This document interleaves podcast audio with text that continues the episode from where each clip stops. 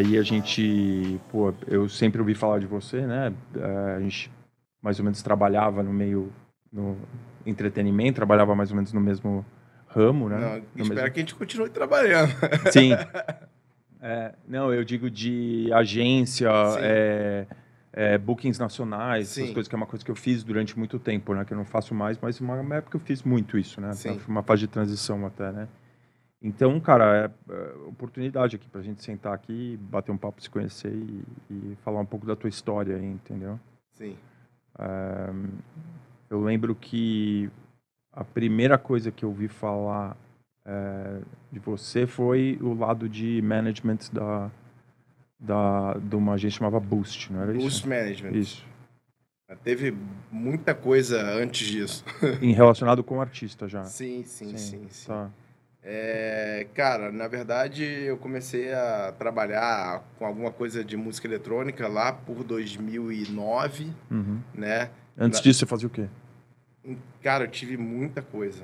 Tá. Eu, enfim, comecei a trabalhar com 14 anos de idade. Aham. É, meu pai, até, sei lá, os meus 12, tinha uma, uma loja bem grande de carro, tinha agência de turismo, é, construtora, tinha um monte de coisa. E aí, do, ali, Empreendedor. é, empreendedor.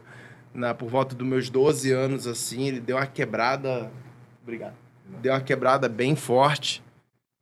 E aí, com 14 anos, eu. Que anos? Que ano mais ou menos? Ah, cara. Era algum desses planos aí, plano cruzado, essas Ele coisas assim? quebrou ali por Sarney. volta de... Não.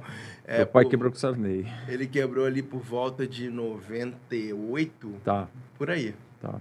E aí quebrou feio, né? A gente tinha um, um estilo de vida bem, bem confortável. Sim. E aí eu tinha uma scooter quando eu tinha essa idade, né? Fiquei com essa scooter até 14 anos de idade. E aí eu vendi essa scooter porque, enfim, a gente saía, sair do condomínio grande que morava, ia morar num apartamento pequeno, né? É, bem mais distante, não tinha por que ter scooter. Aí eu vendi essa scooter, meu pai já não tinha loja de carro, já não tinha mais nada, estava na situação bem delicada. E só que ele continuava comprando e vendendo carro. E aí eu vendi essa scooter e tinha um, um porteiro que tinha um, um Uno 86 na época. E aí tinha que se desfazer do carro, o carro tava velho pra cacete. Eu lembro que eu vendi a scooter por 1.200 reais na época e comprei o, Uno do cara por 600 reais. Tá bem fodido o carro. Aí eu gastei, sei lá, mais 600, foi o dinheiro que eu tinha da scooter. E aí, sei lá, em um mês, assim, eu vendi o carro por 3 mil. Aí eu falei, porra, esse negócio de vender carro é bom pra caramba, né, bicho? Aí eu Aí come... tocou o sininho, né? É, É. isso na escola. Eu tava na escola ainda, estava na escola americana, né? Onde só tinha gente com muita bala na agulha. E eu era o que tinha, mas não tinha mais nada, né? E aí tive que tirar nota boa lá para manter a, a. conseguir uma bolsa lá. E ajudava ali, né? Com, desde os meus 14 anos de idade, que eu, tipo assim, eu tinha mesada, tinha tudo. Aí cortaram tudo e falei, cara, é, vou ter que fazer, eu, eu quero voltar a ter aquele estilo de vida, né? Então aí comecei a comprar, primeiro comprei esse Uno, vendi. Cara, eu sei que com 18 anos de idade eu já tinha, sei lá, uns 20, 30 carros próprios. E trabalhando na escola, né? Uhum. E aí, com 20 anos, meu pai voltou. A gente fez uma loja junto. E aí foi muito bem até meus 25, 26. E aí eu, eu abri uma, uma franquia, né? De uma loja e acabei cheguei a ter 13 franquias e meio que não fiquei mais com meu pai, porque meu pai, enfim, queria. é, na época ele queria comprar casa nova, queria, enfim, é, eu queria empreender mais, queria crescer, e ele não estava batendo muito ali, enfim. E a gente decidiu separar e trabalhar com o pai é foda, né? Eu digo, por mais que eu fosse sócio e ame muito meu pai, e o cara, porra, espetacular, só que eu queria um negócio, ele queria outro. Aí fui abrir franquia, tive 13 franquias é, em quatro estados. É, e nessa de começar a viajar para ir ver loja e tal, eu sempre, eu era, porra, eu ia, eu fui no Arung no ano que abriu, acho que era até, tinha 18 anos de idade. 2002. Eu, é, então tinha, 2003 eu 2003, fui. isso. É, eu fui então no ano seguinte. E aí, cara, dali pra frente, é, eu, eu saía todo final de semana e achava muito, porra, foda aquele, é, aquele contexto todo, assim, né? Pô, eu, eu ia muito para Arung, vi o Sasha lá, John Digweed, tinha aquele Satoshi Tomi, eu lembro até hoje. É, e, e tinha Deep Dish, eu ia. Cara, era o lugar Aquelas que... noites do Deep Dish até duas horas da tarde. É, e, era, e era, faziam dois dias seguidos. Sim. Então, e aí eu comecei a me interessar por isso, tinha que foi aí 2008, né? Eu comecei, pô, aí comecei a fazer uma festinha e aí comecei a tocar sem saber o que eu estava fazendo não tinha noção do que estava fazendo. É, só que como eu era amigo de muita gente, eu acabava levando gente. Era aquele DJ que não sabia fazer porra nenhuma, promoter, uhum, né? Uhum. Que acabava que o cara que sabia ali fazer levava três, quatro pessoas. Eu levava 40. E aí o pessoal começava a me, me contratar pelo que eu levava, não pelo que Sim. eu tocava. Sim. Eu lembro que os DJs residentes ficavam putos comigo. Porque eu só fazia merda. e era CD, né? Não tinha essa facilidade que a gente tem hoje. E, enfim, fui tocando, fui tocando. O negócio das franquias não foram bem. E acabou que eu falei, pô, cara, eu amo fazer isso aqui. Por que, que eu não vou me profissionalizar, né? E aí fiz até um curso de, é, de DJ mesmo, né? Discotecagem com o Jairo Venâncio, das antigas. Enfim, acho que quem é mais antigo conhece ele. Uhum. É, fiz e tive um projeto com, com o Felipe Sene, que é meu sócio hoje, e o Johnny Gloves, que é o Beowulf hoje, chamado Lights, né? Que era um... Era um era um, era um EDMzão, eu, nem, eu não gostava muito de EDM, mas era o jeito que eu vi que, tinha, que dava para fazer alguma coisa, né? É, o Johnny Gloves já tinha uma, uma carreira, o Ceni também, e eu tive a ideia, que era botar, é, fazer o um negócio de VJ, né? Que o único que tinha na época era o West Quit, do, do Léo Janeiro, do Vagalume do Marcel Sick. E também a gente pegou uma controladora de laser, que sabe do Jean-Michel Jarre? Sei. Que o Johnny Gloves, como era baterista, a gente botava ali como se fosse um APC, né? Mas ele, ele tocava o laser Tá. Como se fosse uma bateria, a gente ampliava parte das músicas, ele tocava ali. Foi muito bom, isso aí foi em 2011 até 2014, né? Cara, a gente rodou o Brasil inteiro com isso. E aí eu tinha vendido é, das 13 é, franquias, eu vendi 10 e comecei a só fazer isso. E aí o Johnny que seguia, o, o Ceni seguiu mais o curso dele, né? Que ele tem até hoje, que é o Make Music Now o Johnny queria seguir mais a carreira dele. E eu falei, fudeu, eu tô sozinho aqui com esse negócio, o que, que eu vou fazer, né?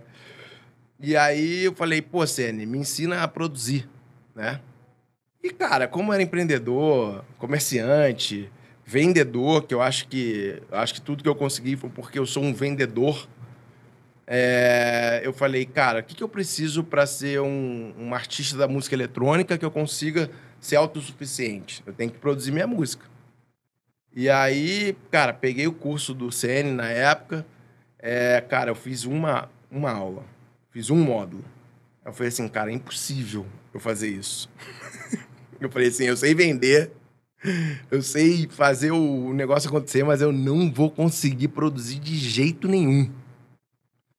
Aí, cara, eu já tinha, tinha um menino na época que eu fiz um acordo com ele. Aqui eu posso falar tranquilo, que até, já até sabia disso. É o Jaco, não sei se ele. Conheço. Então. Ele morava no Rio também. Gente boa demais ele. É, é. o moleque era um gênio. Sim. Ele tinha 16 anos na época. E ele morava lá, assim, um pouco mais afastado do Rio e tal. E ele apareceu, assim, para mim, através de alguns amigos. E eu falei, cara, me ensina a produzir na mão mesmo. Barra também faz o negócio e, e eu vou fazer junto com você, a gente bota o nome junto e tal. Mas eu, eu ia lá, eu ia na casa dele, que era tipo uma hora da minha casa, eu ia lá, tipo, três vezes semana, tentar fazer, mas eu não conseguia fazer nada, não, não conseguia aprender. Enfim, a gente chegou, a gente nem chegou a lançar nada. E eu comecei, a minha contrapartida com ele era ele me ajudar nisso e eu ajudar a fechar a data para ele. E, cara, eu consegui vender muito ele, sem ele ser é, ninguém, antes dele entrar em qualquer agência. Falei, porra, de repente eu tô fazendo a parada errada, não tem que tocar. Se eu gosto disso, estou envolvido com isso e sei vender, e sei, porque não é só vender, você tem que agregar valor ao, ao produto e contar a história certa, né? E comecei a vender o moleque de 16 anos. É, ele nunca tinha tocado. É, tinha tocado uma vez para festa de amigo, não sei o quê. Eu ia tocar, ele tocava junto comigo. Tanto que ele não sabia nem mixar na época. Eu ajudava ali, não estou dizendo que eu era. Nessa época eu era razoável, vamos botar assim, mas comecei a vender, cara. Tinha BSK tinha oito datas, com 16, 17 anos. Aí eu falei, porra, acho que eu sei fazer isso aqui melhor do que o resto, né? Você colheu hoje? Nunca mais ouvi falar nele. Cara, eu acho que ele virou produtor, assim, de trilha sonora. Sim. Enfim, tem muito tempo que eu não vejo também. Parou de tocar. Parou de tocar. É, eu faz um tempo também. Eu... Antes da pandemia mesmo. É, porque ele passou pela agência também, teve na DJ Com, né? Não, ele teve... Primeiro, ele, ele era do All Night, que era do Bruno Magalhães e do Emerson. Aham. Lá em Floripa. Isso. Depois ele foi pra Entourage. E depois ele foi pra Plus. Foi pra Plus. Isso, eu lembro que ele chegou lá e... Puta, mas me dava super bem com ele. Sim, Muito moleque gente é. boa. É. E daí você, daí você começou a vender ele. Aí então... comecei a vender ele e tal, mas mesmo assim eu tava querendo ainda ser artista. E aí apareceu o Cat Dealers na época. No, no mesmo acordo do Jaco, pra mim. Falei assim, ah, vamos ver esse moleque aqui, ver se consegue sair alguma coisa aqui, né?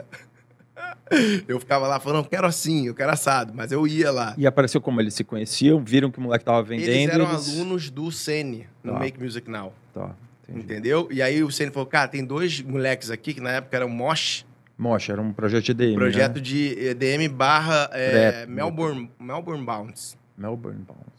Tanto que o, o ídolo deles era o Will Sparks, Tá. né? Então, é, chegaram lá e eu fiz o mesmo acordo.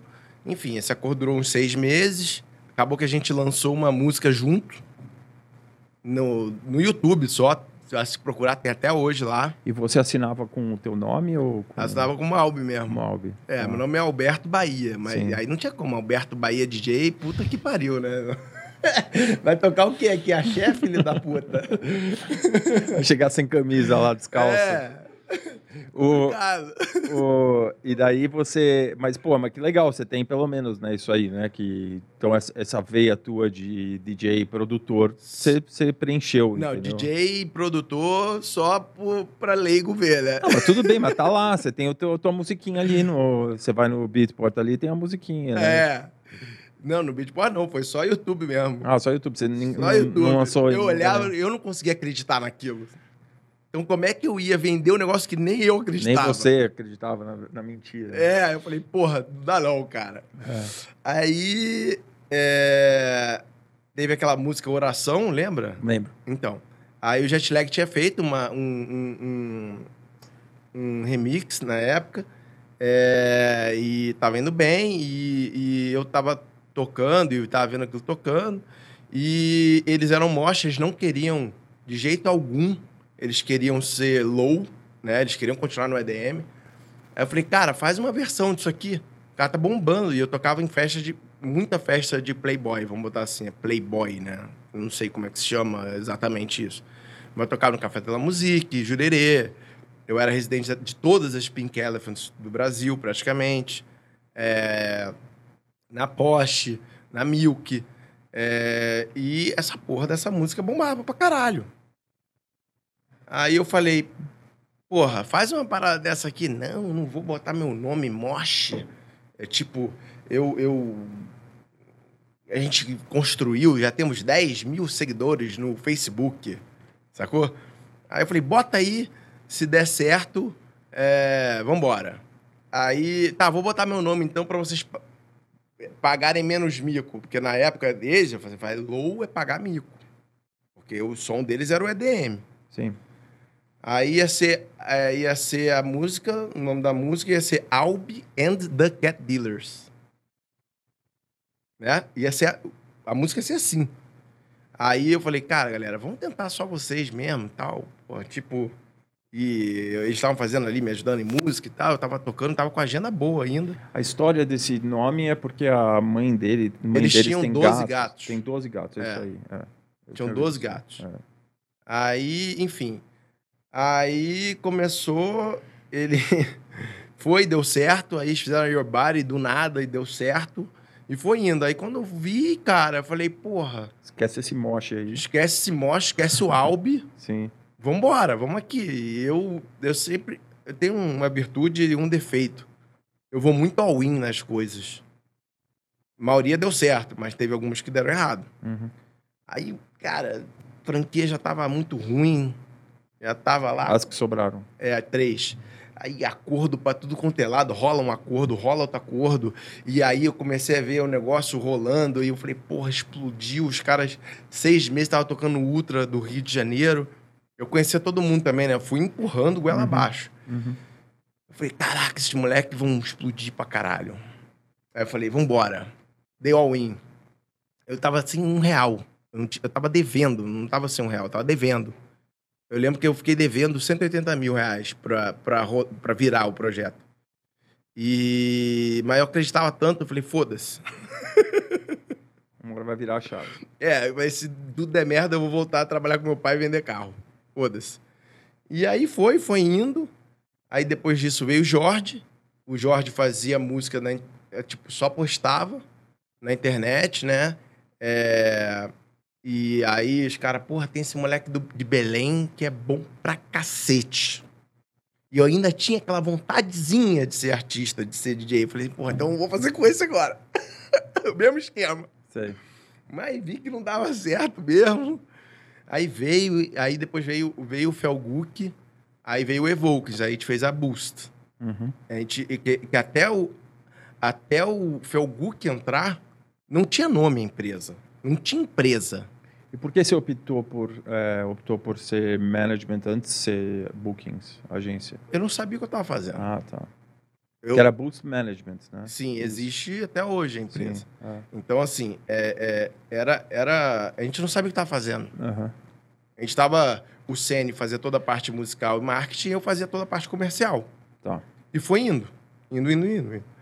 E aí a gente eh, foi, por muito tempo ficou na Entourage. Eh, ali, eu sendo manager e junto com o CN dos artistas estavam lá. Eh, e até, inclusive, o Kush estava na, na, na, na Plus.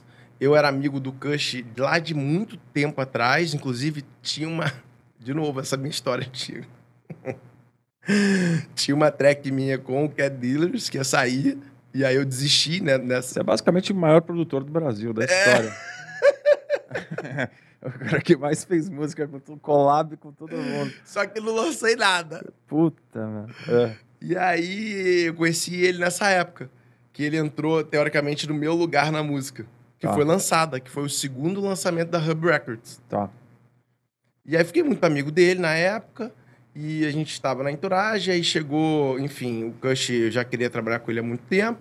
Eu já era amigo de, de, de sair, de conversar, de tudo. E veio um, um grupo, na época, um grupo sertanejo, foi com tudo pra cima dele. Foi com tudo, tudo, tudo, tudo. Ele falou, cara, ou a gente vai trabalhar, ou vou trabalhar com sertanejo. Enfim.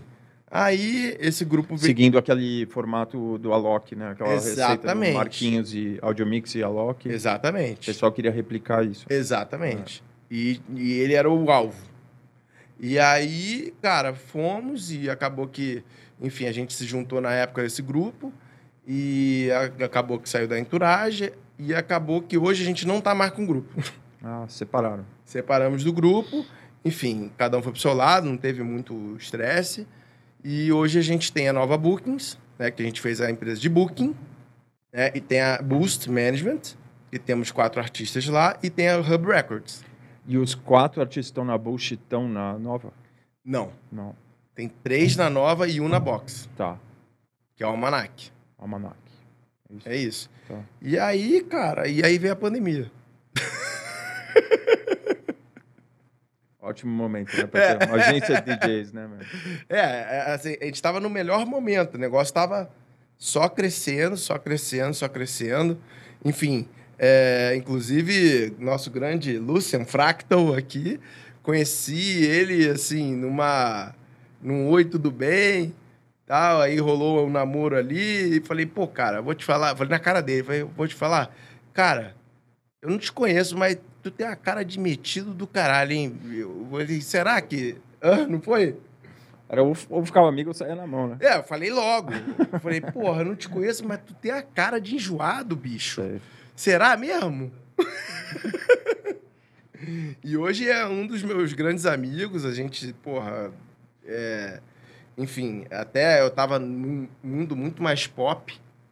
E acabou que eu fui mais para um.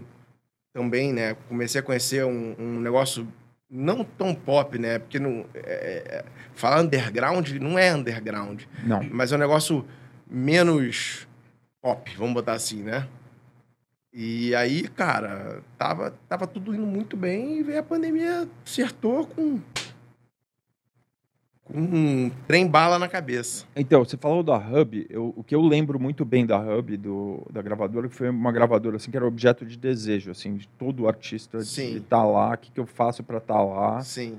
É, eu acho que isso, eu acho, óbvio que tem a, a pessoa, né, por trás do negócio sempre, Sim. mas, mas eu lembro que isso era um objeto de desejo dessa molecada muito forte, assim, né, Sim. que tudo gravitacionava para essa hub, assim, Sim. né, Puta, se eu tiver com lançamento lá, quer dizer que é, às vezes pro não tanto para o mercado, às vezes que às vezes as pessoas nem sabiam tanto da, da gravadora, mas para o meio artístico assim, quem tivesse dentro da Hub era um tipo um selo assim, ISO 9000 assim. É, o, o que acontece é o seguinte: quando a gente começou a Hub, é, que foi lá em 2016, todas as gravadoras que tinham no Brasil, né, de música eletrônica, eram muito assim, é, gravadora do Brother, né?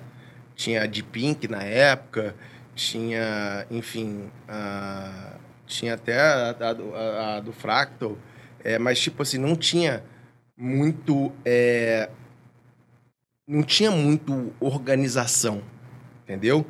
E a gente, hoje a Hub, ela, ela lança pela Sony, né? Então, grande, eh, vários lançamentos que eram feitos assim, como música eletrônica, né? Tinha um empurrão extra da Sony que impulsionava muito em playlist, nos próprios plays, na- tinha todo um, um mecanismo de marketing já eh, organizado para isso acontecer. Então, eu acredito que a gente deu um, um, um start muito forte, porque a gente começou já muito organizado. E começou assim para valer. A gente cuidou da gravadora como um negócio, né? E óbvio que ali no início o Cat Dealers explodiu umas duas, três músicas ali, isso ajudou muito, né? Que a gente ah, é, fez isso acontecer para empurrar os nossos artistas inicialmente. Assim, o Kush tem música lá com, sei lá, 20, 30 milhões. Então, e, e realmente tinha o nosso trabalho de marketing todo, de estratégia, de quando lançar, de, enfim, a, gente teve muito acesso a muita playlist. E tinha o empurrão da Sony, né? Que é fundamental, a Sony pedindo, olha, é, essas músicas aqui precisam de um empurrão diferente. Então, todas as gravadoras que existiam no Brasil, né, agora tem um monte de sublabel de major. Né? Na época não tinha. Então, a gente era a primeira label de uma major. Então, o cara lançava na Hub, ele tinha um empurrão tão forte quanto um lançamento da Sony. Isso não existia. Hoje, inclusive na pandemia, muitas majors lançaram essa- essas gravadoras de música eletrônica que as majors estão empurrando. Né? Então a gente tem um pouco mais de concorrência hoje que não tinha antes. Nenhuma. Entendeu? Então por isso que eu- o que, que o artista achava? Porra, eu vou lançar na Hub, eu vou ter muito play, eu vou, eu a minha música vai alcan- alcançar mais gente, certo? Então eu vou ter sucesso. Era, era isso. Até hoje a gente tem bons lançamentos muito fortes. Só que naquela época, estou falando aí de 2018, 2019, até 2019 mesmo, a gente não tinha outra gravadora que tinha um acesso fácil aos artistas brasileiros que tinha esse punch. Não tinha. Entendeu? Então o que o cara achava? Porra, vou lançar ali, porque se eu tiver uma música boa, eu vou. Ela vai ser divulgada, vai ser empurrada de uma forma que nenhuma outra gravadora brasileira vai empurrar. Mesmo porque as gravadoras internacionais também, eu acho que não enxergavam o tipo de som brasileiro Não. na época, é, achavam muito diferente, não fazia muito sentido, né? Sim. E agora estão copiando a gente. Isso. Que o Brazilian Bass agora é chamado Slap House, É. né? Que é um Brazilian Bass um pouquinho mais houseado, vamos Uhum. botar assim. Uhum. Mas é. Se você for ouvir, é muito parecido. O mainstream, assim, de big stage, tem muito slap house, que é o Uhum. Brazilian Bass, Uhum. né? Então, assim, é, é, é, eu, eu voltei agora, voltei ontem dos Estados Unidos, tava com o Kush lá. Cara, o som dele agrada todo mundo lá. E é um som que já é é uma, é uma evolução do som de 2017 do Brasil. Que eles chamam de Slap House hoje. Né? Deram um nome pro Brazilian Bass. Um pouquinho mais houseado. E, a, e lá nos Estados Unidos vocês fizeram é, mais clubes? Só É, clube. Só clubes. Só Ah. clube. E, e vocês estão com uma agência lá fora que está cuidando de vocês? Ou Não, eu que fiz a você turnê. que fez a tour? Exatamente. Teu, teu, teu relacionamento? É, cara, Tá. fui várias vezes já, a gente fez. E, enfim, é só clube pequeno a princípio. Uhum. Festival lá, cara, tá rolando até o momento. Tiveram acho que três ou quatro festivais Uhum. grandes. Uhum. É, por exemplo, a Flórida tá completamente aberta. Né? O único lugar onde você usa máscara hoje lá é no aeroporto. É, Texas está aberto. Só usa máscara no aeroporto. Califórnia tem algumas restrições. Mas assim, eu vejo Mas tá, o clube já está funcionando na Califórnia? pequeno, Pequeno, com restrição de, de público. sei. E Tá com tipo 40% da capacidade, aquelas é, conversas. Tá. 50 para baixo. 50 para baixo. E que mais? É, Restaurantes abertos? Restaurante tudo aberto. Tá. Tudo aberto. E shopping, por exemplo, na Flórida, máscara quem quiser usa, quem, quem não quiser não usa. Tá. E eu vejo que a gente está há quatro meses atrás dos Estados Unidos. É o que aparentemente é, é o que é o que parece, né? Vamos botar assim. É, pelo cronograma de vacinação também. Nosso exatamente. né? Tipo, chegar em outubro, né, com população acima de 18 Então, disponível a vacina. né? Exatamente. Lá parece que tem em torno de 40 e poucos por cento já vacinado. Aqui, Com segunda dose. com segunda a dose. gente tá em 10 aqui. Acho que tá um pouco mais, né? É, eu acho que é, de- é, acho que é 22%, alguma coisa. 50% Do É. total. com a primeira dose. É. Então, a- lá as restri- restrições começaram a, a- a sair, né? Tipo, NBA. Cara, é, na, na- na- no East Coast já tá rolando com plateia normal. O UFC, né, na Flórida. UFC também. É. No West Coast, não. Então, assim, é, eu acredito que a gente esteja uns quatro meses atrasados, vamos botar assim. Você sentiu alguma diferença é, no público, assim, em relação à música? Senti que a galera tá com muita sede. Sim. Cara, é. Mas, por exemplo, uma hora que ele fosse no set fazer uma hora mais introspectiva, algum, dentro do, da criatividade dele, né? Mas Então, lá, como a gente fez coisa mais pop, era, era bem mais pra cima o negócio, Uhum, entendeu? uhum. E, e como, assim, hoje tem uma comunidade brasileira muito grande nos Estados Unidos, é, assim, tirando Dallas, Houston, é, que é um- são cidades que talvez não tenham tantos brasileiros como Miami, uhum, é, mais, mais de 50% era brasileiro. uhum, Tava lá, uhum. morando mesmo há muito tempo, Então, que conhecia já o que já conhece, então tava Conhece as aqui músicas. esperando ele fazer é, né, a apresentação que eles conhecem, né? As músicas dele, entendeu? Então, assim, é... Mas eu, eu vi que é o seguinte, cara, eu acredito que isso vai acontecer aqui e tomara que aconteça. Tudo que tá fazendo lá, tudo que estão fazendo lá, tá enchendo. Uhum. A galera tá indo com. Tá represado, né? É, por exemplo, a gente foi para Dallas, duas horas da manhã, na maioria das cidades tem que cortar o som, cortar a bebida, cortar tudo. Cara, era uma e meia da manhã, o cara pedindo combo de Dom Perignon e vambora. Faltam 10 minutos, cara no gargalo, bebendo para não. Porque você paga e deixa, né? Você não pode carregar a garrafa. É. E, cara, tô orando. Miami, restaurante mais conhecido, um mês, de espera. É, assim, cara, parque na Disney a gente nem foi porque, tipo, falaram que tava absurdamente cheio. E foi alugar carro lá, tava o dobro do preço de antes, porque não tinha carro para alugar. Não tinha. Não tinha carro para alugar, é, hotel tudo mais caro, porque tá tendo um, um, uma demanda reprimida gigante. E eu acredito que isso vai acontecer aqui. Né? Tipo, ó, abril. Imagina, o primeiro festival de música eletrônica brasileira. E a gente tem a certeza que vai acontecer cara, vai vender ingresso a rodo. Uhum. Né? Óbvio que vai ter muita gente fazendo também. Sim. Esse é um outro problema. Se o cara tem 200 reais para ir em um e tem dois, ele vai escolher um. Então tem esse perigo também aí que a gente vai enfrentar, eu acho. É, acho que muita gente também é, foi jogado na informalidade, né? E vai acabar, puta, vou fazer um evento para fazer um dinheiro, né? Então... Sim, eu acho que para produtor de evento assim vai ter muito isso. Eu acho que o maior problema que a gente vai encarar também é mão de obra. Sim, tem muita o, gente. O cara que... que... era técnico de som, que o cara, sei lá, virou motorista de Uber, virou. É, Uber, abriu, marceneiro, abriu negócio. Sei lá. É, aí, ah. eu, eu mesmo, é, por exemplo, na pandemia, eu. Eu, por exemplo, eu não, tiro, não faço uma retirada da, da, das empresas da música desde fevereiro do ano passado. Quantos artistas você tem na agência? 23. 23.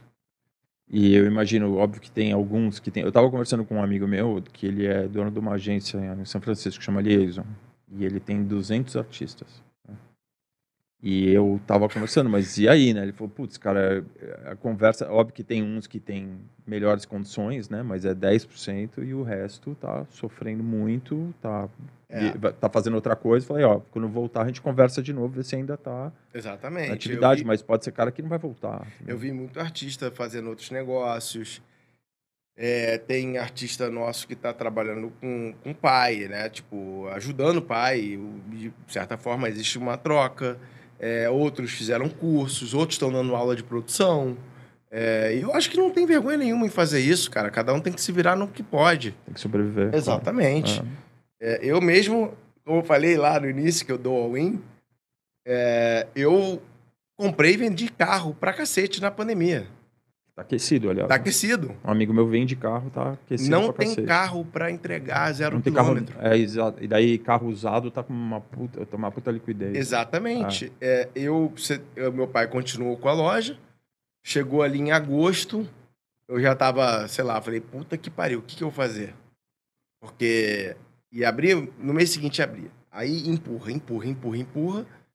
Aí, cara, acabou que eu conheci um pessoal da de uma locadora, tinha uma grana lá, falei, cara, vou comprar carro.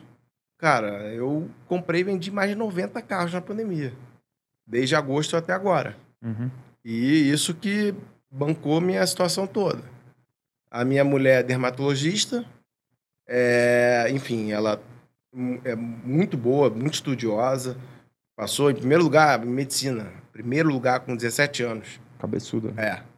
Eu falei que o único erro dela é me namorar, o resto ela tá indo bem. e aí, cara, ajudei muito no trabalho dela, ela multiplicou várias vezes o que ganhava. É, a gente conseguiu é, realmente organizar o negócio. É, tá abrindo até uma clínica agora aqui em São Paulo. é, dia 1 de julho, então daqui a 20 dias. E uma coisa que ela nunca imaginava, não imaginava nunca fazer isso antes da pandemia, né? Eu abri os olhos dela para ela entender isso.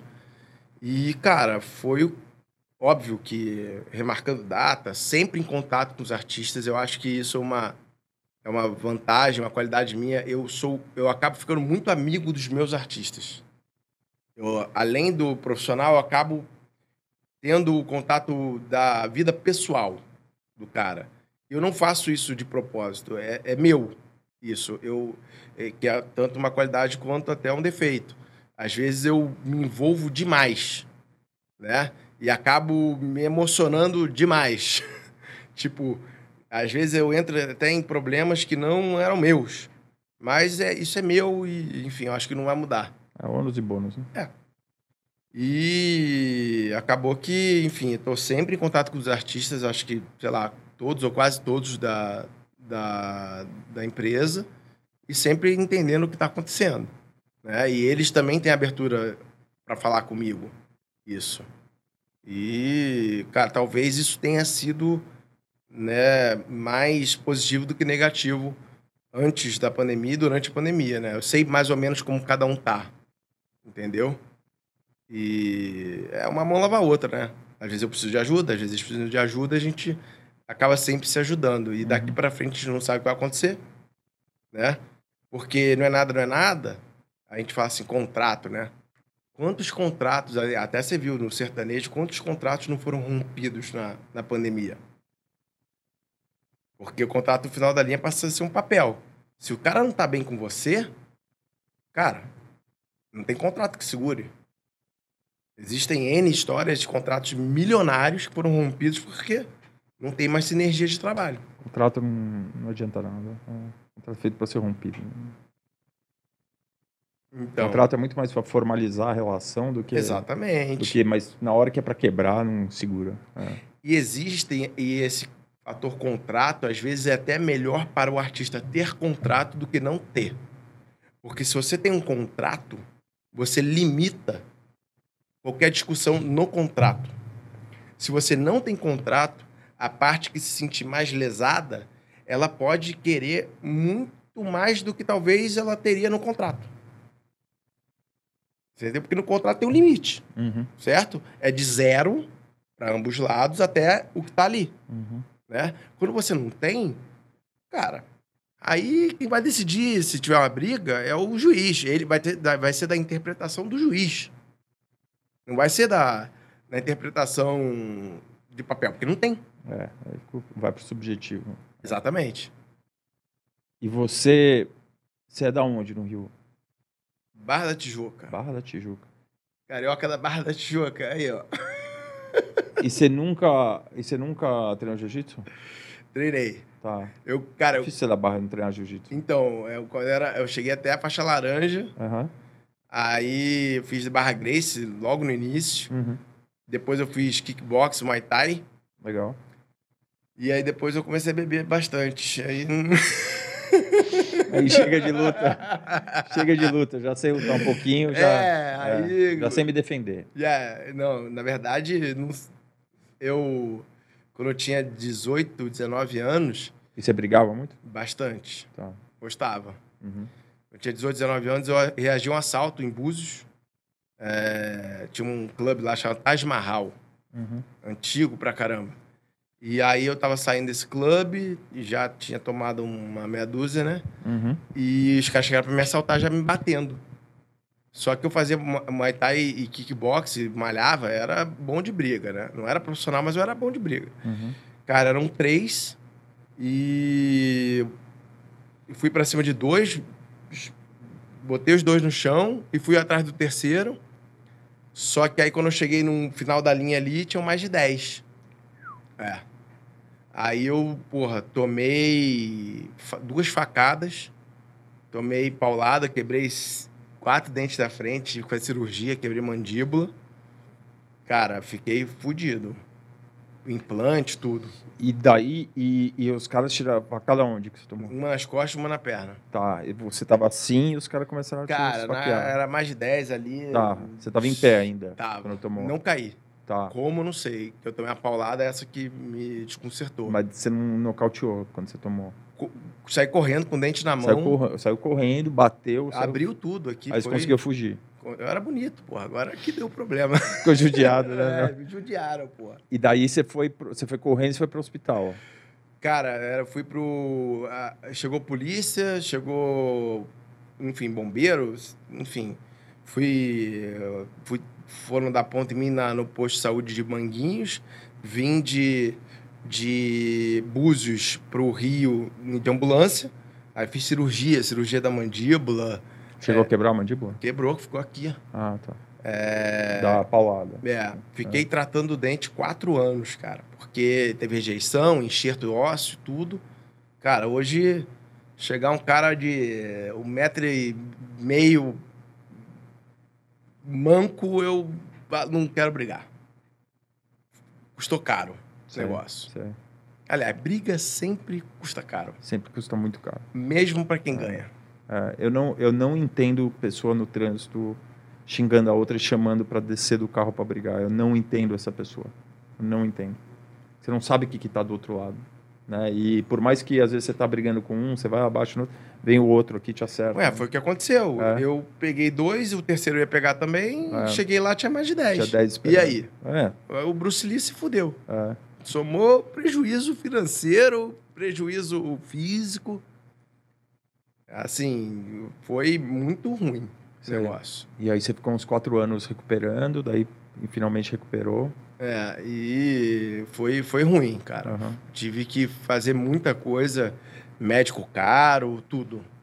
Qualquer professor de defesa pessoal vai sempre te falar que faca é a coisa que você tem que mais evitar. Tipo, você vê um cara em distância tua de Eu não faca, vi, foi por trás. É, então, mas faca, você é uma coisa é tão perigoso que você tem que correr, é pior do que arma, quase assim, porque é, é muito difícil. Você lutar com um cara que tá com uma faca, a chance do cara te machucar é enorme. É, mas eu Ainda mais de tomei- costas Eu ainda, tomei, né? eu tava de frente e eu tomei de costas. Eu tomei 16 pontos nas costas. Uau. E na perna uns 8. Não, o cara foi pra te matar mesmo. Foi, era pra morrer.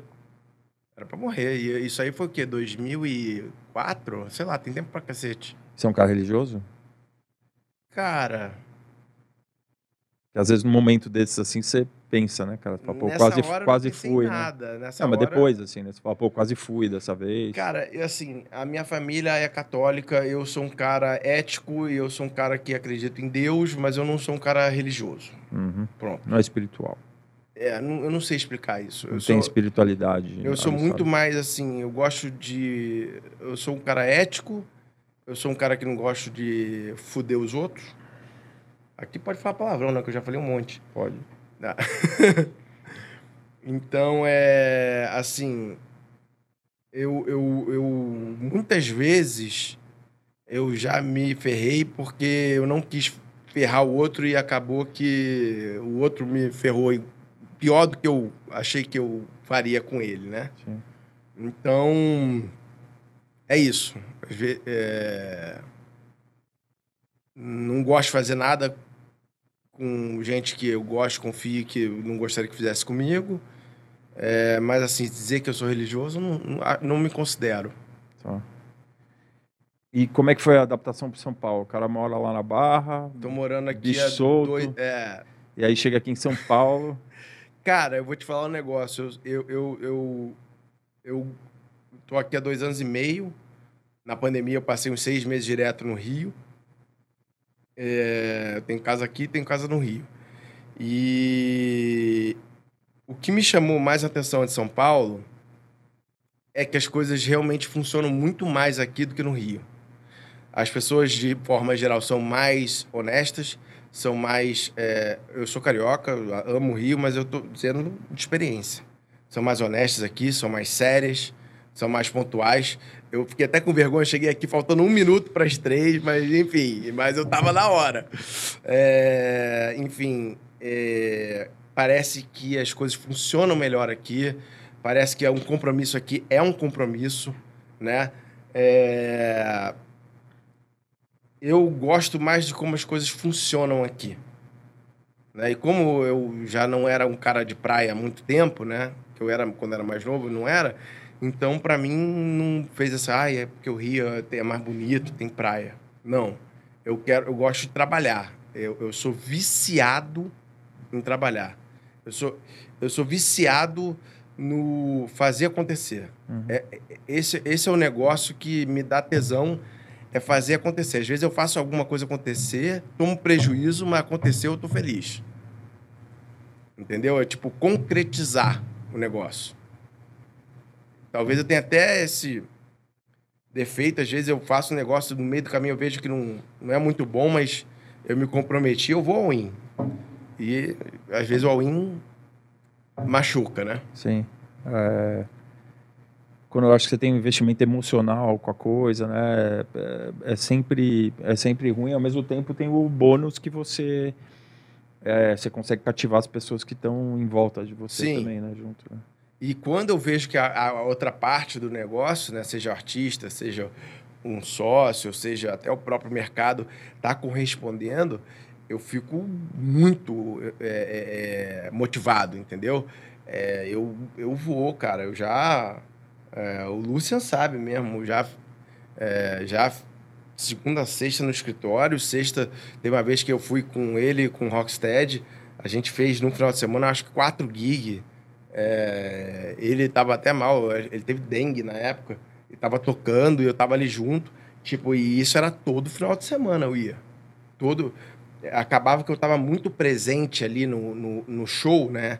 E eu, eu, eu, eu sempre que eu, que, eu, que eu podia, eu ia em show dos meus artistas, né?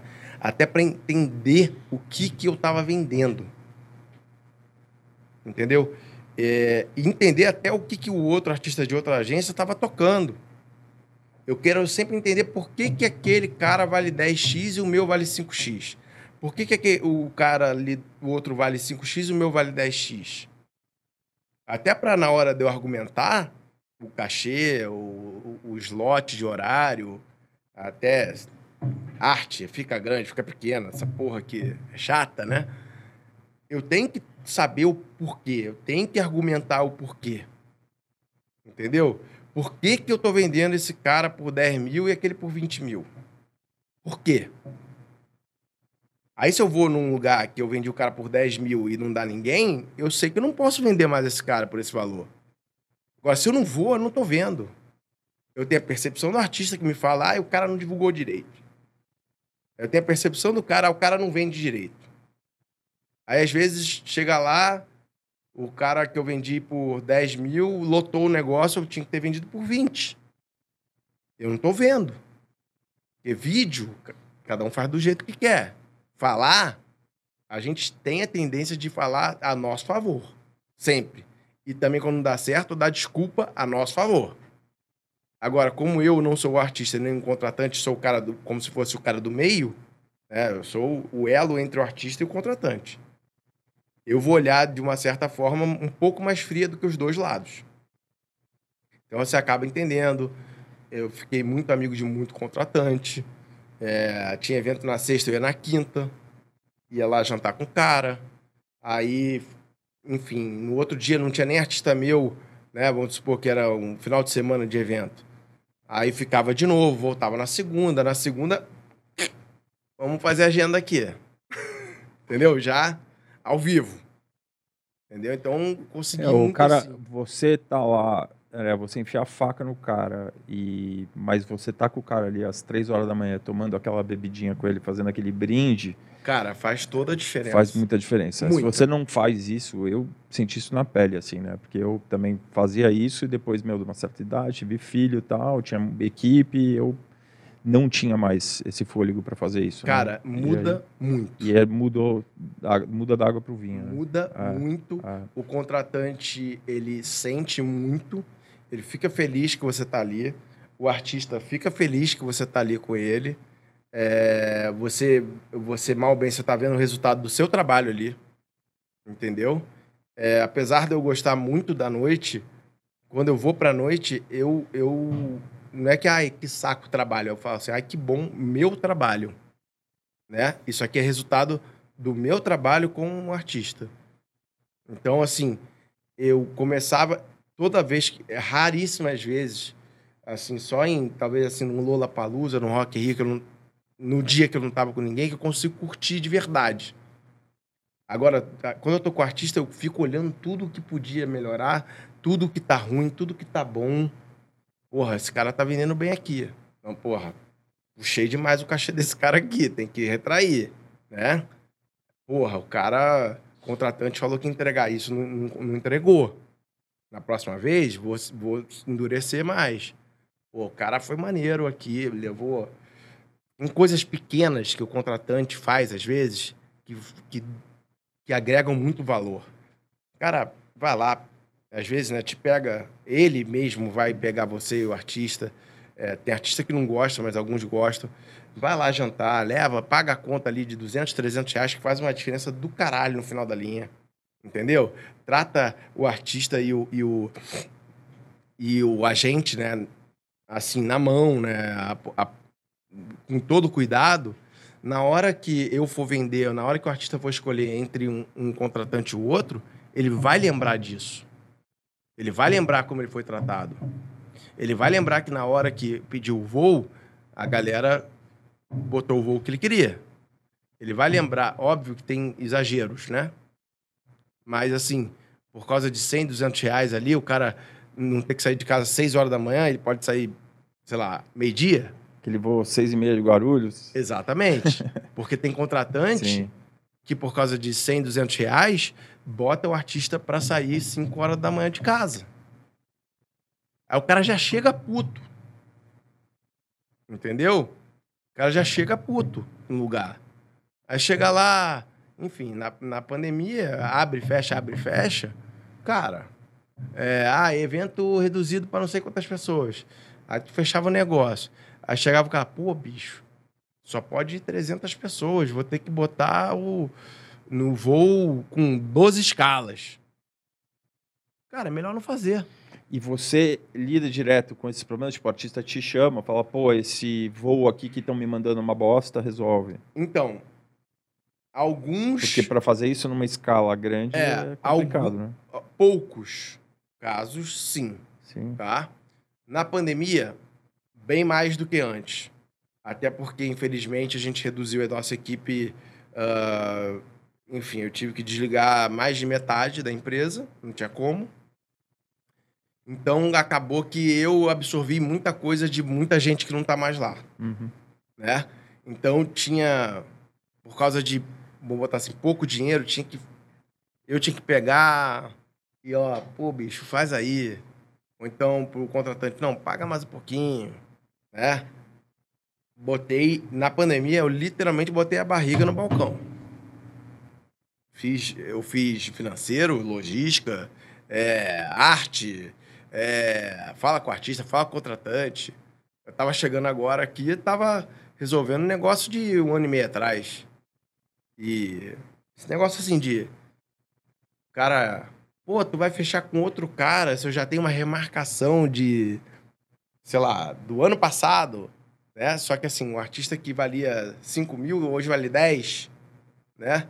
E aí, pra tirar 1.500 reais do cara foi um parto. E o cara não entende. Eu paguei lá atrás, eu falei assim, ó, você podia ter... Você quer o teu dinheiro de volta? Não, eu quero fazer, mas eu quero fazer pelo aquele preço. Falei, bicho, vamos, nem eu nem você, vamos no meio do caminho. Mas isso é coisa que antes eu não estava fazendo, né, antes da pandemia. Eu tinha que ir para isso. Só que agora, como está tão a flor da pele tudo, mal ou bem eu tenho que pegar muita coisa na mão para resolver. E você enxerga que expôs algumas coisas que você tinha que pedir mais, ou gente que você pode ter como trabalho remoto, que você pode resolver? Ou você acha que você vai voltar, se voltar ao que era, você vai voltar com a mesma, Cara, mesma estrutura? Acho que pelo tanto que eu tô falando aqui, dá para entender que eu sou um cara meio caloroso, né? Então, assim, eu, eu acho que o remoto é muito complicado no nosso ramo. É, o fato, por exemplo, é, no meu escritório eu tenho a minha sala e tem a sala que fica todo mundo junto. Eu ficava 30% do tempo na minha sala e 70% com todo mundo. Por quê? O, o Booker tava fechando negócio aqui, já falava comigo, vambora. Cara, a logística aqui fala assim, ó, pega logo para não ter problema de voo. Fiz muita coisa, é, valor colocado, então saía do nosso. Então, assim, cara, resolve aqui, o contrato ali, acabou. Não tinha que um passa para um, um passa para outro, o que outro passa para outro. Ah, não tô online. Porque o problema do home office é o seguinte: tô levando meu filho na escola. Ah, não vou acordar agora. Não vai mudar nada mesmo. Ah, tô com dor de barriga. Ah, tô com Covid. Ah, é... tô na academia. Três horas da tarde. Ah, vai tomar no cu, porra. Sacou? Vai na academia de manhã, vai na academia à noite. Eu preciso resolver o um negócio contigo. Entendeu? Ah, pô, tô indo passar é, X dias na casa da minha mãe. Ah, mas eu tô home office? Quando o negócio tá pra valer, não tem esse negócio de vou passar 5 dias, 10 dias na casa da minha mãe porque eu tô home office. Entendeu? Você quer falar com a pessoa, a pessoa não tá ali na hora que você quer. É diferente. É, na, na minha opinião, é muito diferente. E não tem aquela coisa espontânea também, né? De às vezes você tem uma ideia e, e age em cima. Não tem. Aí tu liga pro cara, tô dirigindo, já te falo, fudeu. Fala daqui a 10 dias. não tem. É, por isso que eu não acredito. Esse bando de essas multinacionais todas que estão remotas aí, tá? as pessoas que eu converso, todo mundo fala, meu, esquece, isso aí não vai se sustentar. Não porque, tem como. Porque a gente ganhando dinheiro, salário alto, e, meu, o cara tá na pousada lá na Bahia, tá não sei aonde, só ali, aí passa meia horinha, faz um zoom. Eu fiquei agora 30 dias fora, entre México e Estados Unidos. É, enfim, todo dia eu ia pro computador, mas, cara, eu tava com cush lá, né? Porra, vamos ali fazer não sei o quê. Eu falo pro cara, não. Eu falei, vamos. Então só você e ele? Só. Eu falei, vamos. O Marra ainda tá com ele? Marra? Tá. Ah, gosto muito do Marra. Sim, Marra é meu, meu fiel escudeiro. Gente boa, Marra. Ele é osso duro de roer, bicho. É. Não briga com ele não, que ele é, é. baixinho, novinho, mas ele é bom, é. De, bom de resolver problema. É verdade. Precoce, né, cara? Ele, né? Cara... Quantos ele tem hoje? 22 ou 20, 23, 22, 23, 23. Conheci ele bem novo, assim, também. E ele vai pra, ele é. vai pra cima. É. Ele é um cara que, enfim... Um abraço aí, Marra. Gente boa. Aí, Marreta, tá famoso, hein? aí, é, você para, aí você pega um voo, você não é só o voo, você tem um aeroporto que você demora a chegar, fica lá. É, aí, enfim, é, o cara vai ali no final de semana para casa da mãe, da avó, seja lá de quem for, aí vê a família que não vê há muito tempo, aí tem que conversar um tempo, aí pau tá atorando aqui no WhatsApp.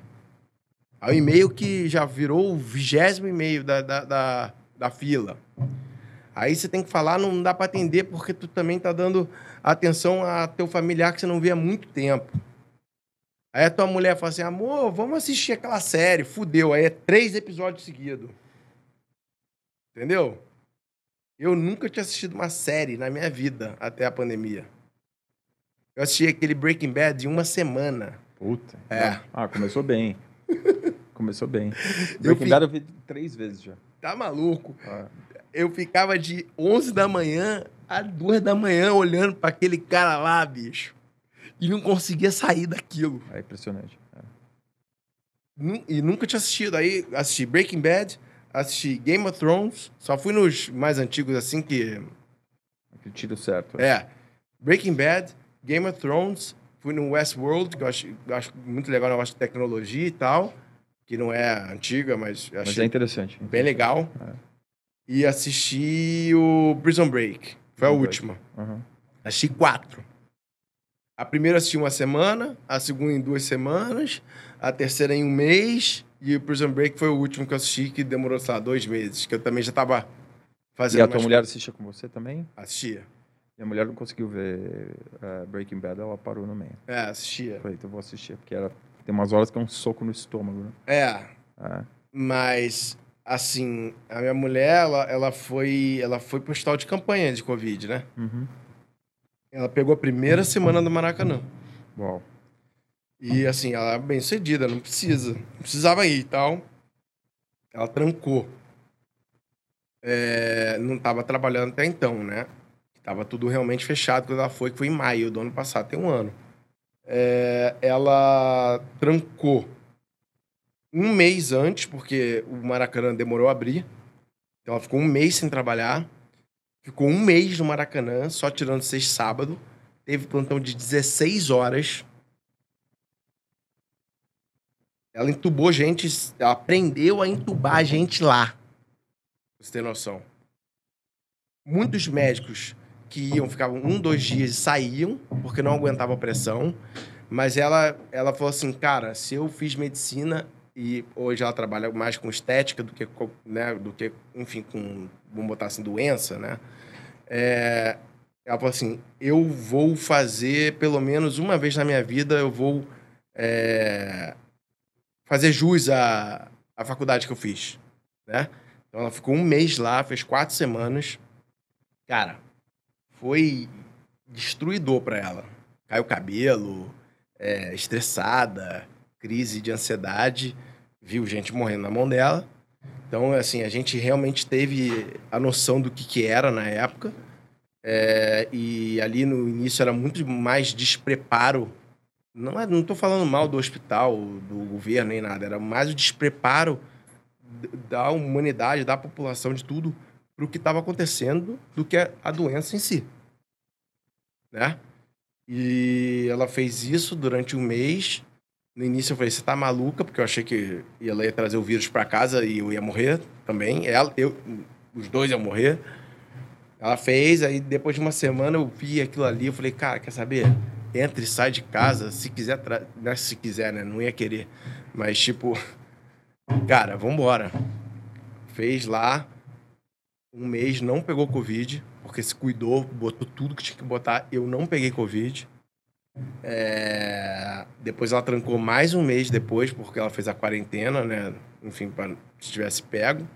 Ela foi pegar Covid dois meses depois. Eu dormindo com ela, não peguei. E aí eu fui pegar em outubro. E aí ela não pegou. Teoricamente, eu... numa época que o estágio de contágio estava baixo. Né? É. Outubro. Ela, ela, eu peguei em outubro e depois a gente pegou de novo em fevereiro. E alguma dessas duas foi assintomática? A primeira foi muito ruim, fiquei oito horas no hospital. Fiquei sem coordenação motora nenhuma, não conseguia abrir o olho, não conseguia falar, não conseguia mexer, nada. Foi feio o negócio sensação. Ficou internado. Oito horas. Tá. Porque eu pensei que eu tava tendo um AVC. Tá. Então, fazer exame e tal, sangue, fiz a tomografia, é, voltei para casa é, e assim, cara, achei um Uber Salvador, falei, bicho, tô com Covid. Tô ach... Na hora eu senti, tô achando que eu vou morrer. Vou botar duas máscaras. Você me leva pro hospital, por favor? O cara levou. Né? não sei se já tinha tido ou não. Eu sei que o cara me levou, bicho. Cheguei lá no hospital igual um zumbi, assim, não conseguia abrir o olho, olho tremendo. Você tava sozinho? Sozinho. Porque ela tinha voltado. Ela tinha, era aniversário do pai dela. Ela tinha ido pra Maringá, eu ia também. Tinha... Ela é de Maringá. Pra... Ela é de Curitiba, mas o pai mora em Maringá, Maringá. e a mãe em Curitiba. Então. E aí, cara, ela saiu de lá às pressas, veio pra cá. Cara, fiquei. Fiquei 30 dias com dor de cabeça violenta de ter que deitar no chão, assim, mas os primeiros cinco dias, sensação de que ia morrer. Tipo, não conseguia falar, não conseguia sair da cama, não tive febre, só essa dor no corpo o e. Sistema nervoso, é, é. Pegou pesado. A segunda tá. vez eu tive a mesma sensação, só que 20%, 20 da capacidade, né? Sei. E a primeira dela, ela foi assintomática, a segunda ela ficou fodida. Tá. E na segunda vez, né, é, a gente testou negativo. Testou negativo no PCR. Então tem gente que tem, testa negativo. A gente foi, só foi descobrir que a gente fez exame de sangue e o nosso IgM, né, que é o positivo, estava alto. Então, Mas será que não estava alto da outra vez que você pegou? Hã? Não estava alto Não tinha, tinha muito tempo. Tá. Mas foi outubro agora? Mas tinha muito tempo. Estava muito alto ainda. Sei. E o dela tinha sido em junho, julho. Uh, final de julho, acho. E estava muito alto em março. Não tinha Sei. como estar tá alto até lá. Entendi. E o anticorpos alto também. Sei. Então, assim, é, pega de novo, sim. É muito raro. Quando você está no meio da doença, você começa a pesquisar, né? É muito raro, sei lá, menos de 5%, menos de 5% mas pega. E, e é, enfim, graças a Deus que a gente tem alguma vacina, né? Mas tem muita gente pegando com essa vacina aí, a Coronavac, tem muita gente pegando também. Tem, tem aula em hospital cheia de gente só é, segunda dose internado. É, e assim, Mas eu acho que o que está acontecendo está evitando morte. é evitando Alguns. morte. Tá é. evitando morte. Isso aí já ajuda um pouco, Sim. né? Melhor que nada, Sim, né? Se for pensar É. copo meio cheio, meio vazio. É. Aí pousei nos Estados Unidos, cara, escrevi assim no Google, vacina perto de mim. Cara, tinha uns 10 lugares. Entrei, tomei, tchau, assina aqui, dá o seu número do seu passaporte, qual vacina que você quer tomar? Não pediram comprovante de residência, Não nada. pedi porra nenhuma, botei o, o nome do hotel, perguntar assim, qual vacina você quer tomar? Tinha a Moderna, a Pfizer e a Johnson. Tinha um cardápiozinho, não? É, não. Tinha lá, você escolhia e tomava. Que é a vantagem da que você tomou, que é dose única, né? Dose única. É. Porque as outras eu teria que ficar 20 dias, eu fiquei 15. Aí eu tomei, fiquei dois dias bem fudido, assim, mal-estar, né? Mas Dois de- dias? Dois dias. Aí. Aliás, tá chegando o Janssen agora no É, Brasil. cê- eu tomei, aí, tipo, umas 6, 7 horas depois que eu tomei, eu comecei a passar mal. Uhum. Mal, febre, Mal-estar. mal-estar. Mal-estar. E um pouquinho de febre. Uhum. E aí, cara, sei lá, 48 horas depois que eu tinha tomado, eu tava zero. Tava zero. Zero. Então, teoricamente, se você teve duas vezes e você agora tá vacinado, você tá com uma imunidade muito alta. É, eu tava com a imunidade antes de ir pra lá gigante. Ah. Já gigante. Oito. É. Aquele oito, sei lá, o oito, o número oito lá, que eu não sei o Sim, que sim, é. sim. Que eu acho que o máximo é 10, 9, não sei. Eu tava com quase o máximo. Sei. Ah, então pronto. Página virada da tua vida, Covid. É, exatamente. Página virada. Ah, espero que sim, né? Uhum. E o engraçado é que nos Estados Unidos, assim, parece que metade da população não quer tomar. Tem medo do... Tem medo do que tem dentro da vacina. Ah, E não vai tomar. Ele falou que peguei Mas- Uber lá e o cara falou, não vou tomar nem a pau. É que, como, como eu acho que a coisa está muito politizada, quando você fala que não quer tomar vacina, é, a pessoa acha que você é- já liga com, com direita ou esquerda, e, na verdade, tem gente de todo tipo que não quer tomar, né? Tem, Sim. tem enfermeiro, médico que não quer tomar. Sim. é, porque tem receio mesmo, mas é muito pessoal, assim, eu acho, né? Sim. Eu acho que, eu acho que é uma coisa que não deveria ser politizada, né? E tem um fato de que lá tá tão fácil que é, é, cara, é natureza humana. Tudo que é muito fácil, o cara não dá muita bola. É. Como aqui tá difícil, não tá tão simples, todo mundo quer. Eu penso nisso também. Que aqui o cara se mata pra pegar uma, uma- uma vacina. Ainda mais a da, da boa, né? Vamos botar assim. Lá como tem em tudo quanto é esquina, Vacina cara- boa, vacina boa, né? de vacina boa, o cara fala assim: ah, amanhã eu tomo. Daqui a um mês eu tomo. Ah, vou ver o que acontece. Se eu mudar de ideia, eu tomo. É, já tá todo mundo vacinado mesmo, pra mim, tipo, Exatamente. é. não Exa- vou, pra que, que eu vou arriscar, né? Exatamente. É. Tem farmácia lá, se você tomar a vacina, que é de graça, você ganha 20%, 30% de desconto em qualquer produto da farmácia se você tomar a, a- vacina.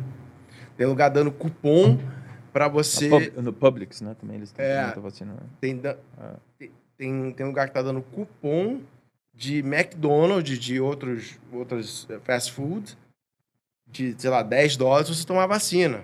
Tem lugar que você tá tomando a vacina lá que você concorre a um milhão de dólares de, de sorteio. Então a vacina entrou no sorteio de um milhão de dólares. Cara, surreal. Aqui eles tinham que dar junto com o rabo de galo, alguma coisa assim. É, cara, aqui... Ia bombar. É, não, mas aqui não tem ainda, Não né? tem, A gente é. vai ver quando tiver. É, na verdade, cara, é, tem muita vacina agora, é, que eles estão restringindo, né, agora, mas apareceu muita gente com comorbidade agora, né? É, de lote, gente que estava aí, né, e agora tá, apareceu com atestado e está se vacinando, né, eu acho que é o modo da, É, pessoa ultrapassar aí as barreiras e tomar vacina. né? Mas se Deus quiser ali, é, assim, eu acredito muito, tá? Que a gente, em novembro, é, é, é, o- é onde eu acho que é mais seguro de falar, que a gente vai ter aí uma capacidade de, de promover eventos de médio porte, tá? Por que médio porte? Porque primeiro vão ter os pequenos, aí vai indo, não deu merda, vamos aumentar um pouquinho. Não deu merda, vamos aumentar um pouquinho. E acredito muito no Réveillon. Mas mesmo assim, não sei se vai ser tipo 100%. Né? Eu acho que vai ser. Porque eu, eu vim agora dos Estados Unidos e eu vi que lá é por estado. E aqui eu acho que vai ser a mesma coisa, por estado. Entendeu? Até chegar um negócio nacional, vai existir uma história de estado. Ah, aqui tá muito mais tranquilo, vamos embora, vamos fazer. Entendeu? É o que eu acredito. Acho que o estado mais liberal do Brasil hoje é o Rio de Janeiro, né? Exatamente. Ah. Exatamente. O estado mais liberal disparado. É, menos fiscalizado. É, aquele negócio que eu falei. Aqui o negócio é mais sério. Entendeu? Que tem o lado bom e o lado ruim. Uhum. né? Para todo mundo. Então, assim, é, o, o- Rio de Janeiro, desde que abriu, né, que eu acho que foi em junho do ano passado, os restaurantes e tal, fechou durante 15 dias, agora né, em março. Na fase mais aguda ali. É, Ah. e só. E foi. E, e foi. Aí o cara fala que é bar, faz um evento, fala que é restaurante, faz um evento. E lá no Rio a galera olha assim, mas não tô vendo. Né? E também, cara, quantos empregos foram perdidos? Quantos negócios foram fechados? É uma faca de dois gumes, bicho. Uhum. Tem como saber. Aquele negócio fica em casa é muito bonito para quem tem dinheiro para pagar as contas. Para quem não tem, vai ficar em casa fazendo o quê? É, e agora estudos novos estão falando que as pessoas estão é, pegaram muito Covid em casa. É. Então o negócio fica em casa, não adianta muita coisa também. É, eu acho que é muito, muito mais o distanciamento social, né? E, e- Cara, minha mulher ficou um mês lá no Covidário. E aí? E ela não pegou, e eu não peguei. Vai entender de onde pegou. Ah. Ninguém sabe. e você tratou como? Ah, você, você entrou tratamento Ah, cara, precoce ou você. Peguei o que todo mundo tava falando e botei pra dentro. É, qualquer coisa. que é o que todo mundo faz. É, t- é, como a minha mulher é médica, eu tenho um grupo de amigos médicos e tá todo mundo no grupo. Aí eu falei, cara, tô com Covid e tô fudido. O que, que eu faço? Ah, toma isso, isso, isso. Eu falei, botei pra dentro e vambora. Ivermectina, azitromicina, Só não tomei aquele lá que era meio polêmico lá. Qual... hidroxicloroquina. É só esse que eu não tomei. O resto eu botei tudo pra dentro. Ivermectina, aí É. zinco, vitamina D. É, tudo. Muita água e foi. Uhum. E você melhorou? Daí você Não, melhorou. fiquei um mês mal. um mês mal. É. Fui melhorando, né? Mas fiquei um mês mal. É, porque se atingiu o teu sistema nervoso, né, cara? É. Isso aí é tudo remédio meio paliativo pro... Tomei um lá que era chamado Paco, que era pra dor de cabeça. Isso era uma porrada. Esse aí era o único que consertava, Sei. Que é meio opioide, né? E aí depois você... Ah, é opioide. É. E aí depois passava o efeito voltava. Aí toma Paco. Cacete, É. que coisa. Aí eu fui beber, né? Já que eu gosto um pouquinho, 20 dias depois. Cara, tomei uma taça que que de cê- vinho cê pensei bebe? que ia morrer. O que, que você gosta de beber? Tudo menos tequila. Tequila, você não gosta? Uá, Porque teve experiência ruim? não sei, não desce. Ah, nunca desceu. Não, eu acho que tive uma experiência ruim quando eu era bem moleque. No, agora no México, puta que pariu, os caras lá bebem. Eu achei muito engraçado que no México, os mexicanos, não um gringo, né? Eles só bebem shot. Seja de tequila, seja de vodka. Eles mis- misturam muito pouco. Eles pedem uma tequila premium, bota no balde lá com gelo e shot. Shot, shot, shot, shot, shot. Porque uma tequila boa é como qualquer outra bebida, assim, né? É, mas não desce. Você não gosta. não- E aí eu fui lá, essa eu tive que beber, né? Na tequila, no mescal, né? mescal envelhecido, sei lá, caro pra cacete, o cara tava pagando, né? Eu falei, eu vou pagar por um negócio que eu não gosto, mas tá pagando, eu vou, eu vou, vou ver qual é. De graça tá ônibus errado. né? É, aí, cara, é, eu bebi esse mescal e comi grilo Hum, frito. Sim. E aí era a tradição lá do lugar. Fui numa cidade chamada Leon, que é no interior. Cara, aí comi grilo, bicho. É, parece, sei lá, que porra que parece. Parece um, uma batata chips e no meio é meio azedinho, assim. Sei. É, dá pra ver que. Tem. É. É, é, é diferente. Não achei muito legal, não, mas eu Sei. comi. Mas o pessoal acostumado, o pessoal gosta. É, os caras comeu seis, sete grilos na minha frente. Eu falei, esse cara tá maluco. É, é complicado. E aí, é, você, depois que você que você estava lá no México, você foi com um roteiro específico ou você pensou assim, não, puta, eu vou ficar aqui é, 15 dias nesse Cara, a lugar? gente teve duas datas lá, né? Uma na cidade do México e outra em León. Aí eu já fui pro Isso México. você que fechou também. É. O que, que você fez? Você saiu ligando para as pessoas? Não, cara. Pesquisa? Ah, tô desde 2008, né? Alguém eu tive conhecendo essa porra de Tá. de- 12, 13 Alguém que anos. estava lá no México. Sim, eu já conhecia, já. Tá. Já tinha feito alguma Porque é coisa. um, porque é um, é um trabalho. Cara, o México é muito complicado. é um trabalho difícil, né, cara? É, México é, É. complicado. É, Você tem que ficar em cima porque sim, é, é complicado. sim. Eu lembro uma história do. do Axel, cara, do Swedish House Mafia. Sim. que venderam ele lá para um show é, no México, acho que era a cidade do México, uma cidade lá perto, né? E era para uns caras, ah, quanto quer, não sei o que, não quero fazer, não quero fazer, é 300 mil dólares.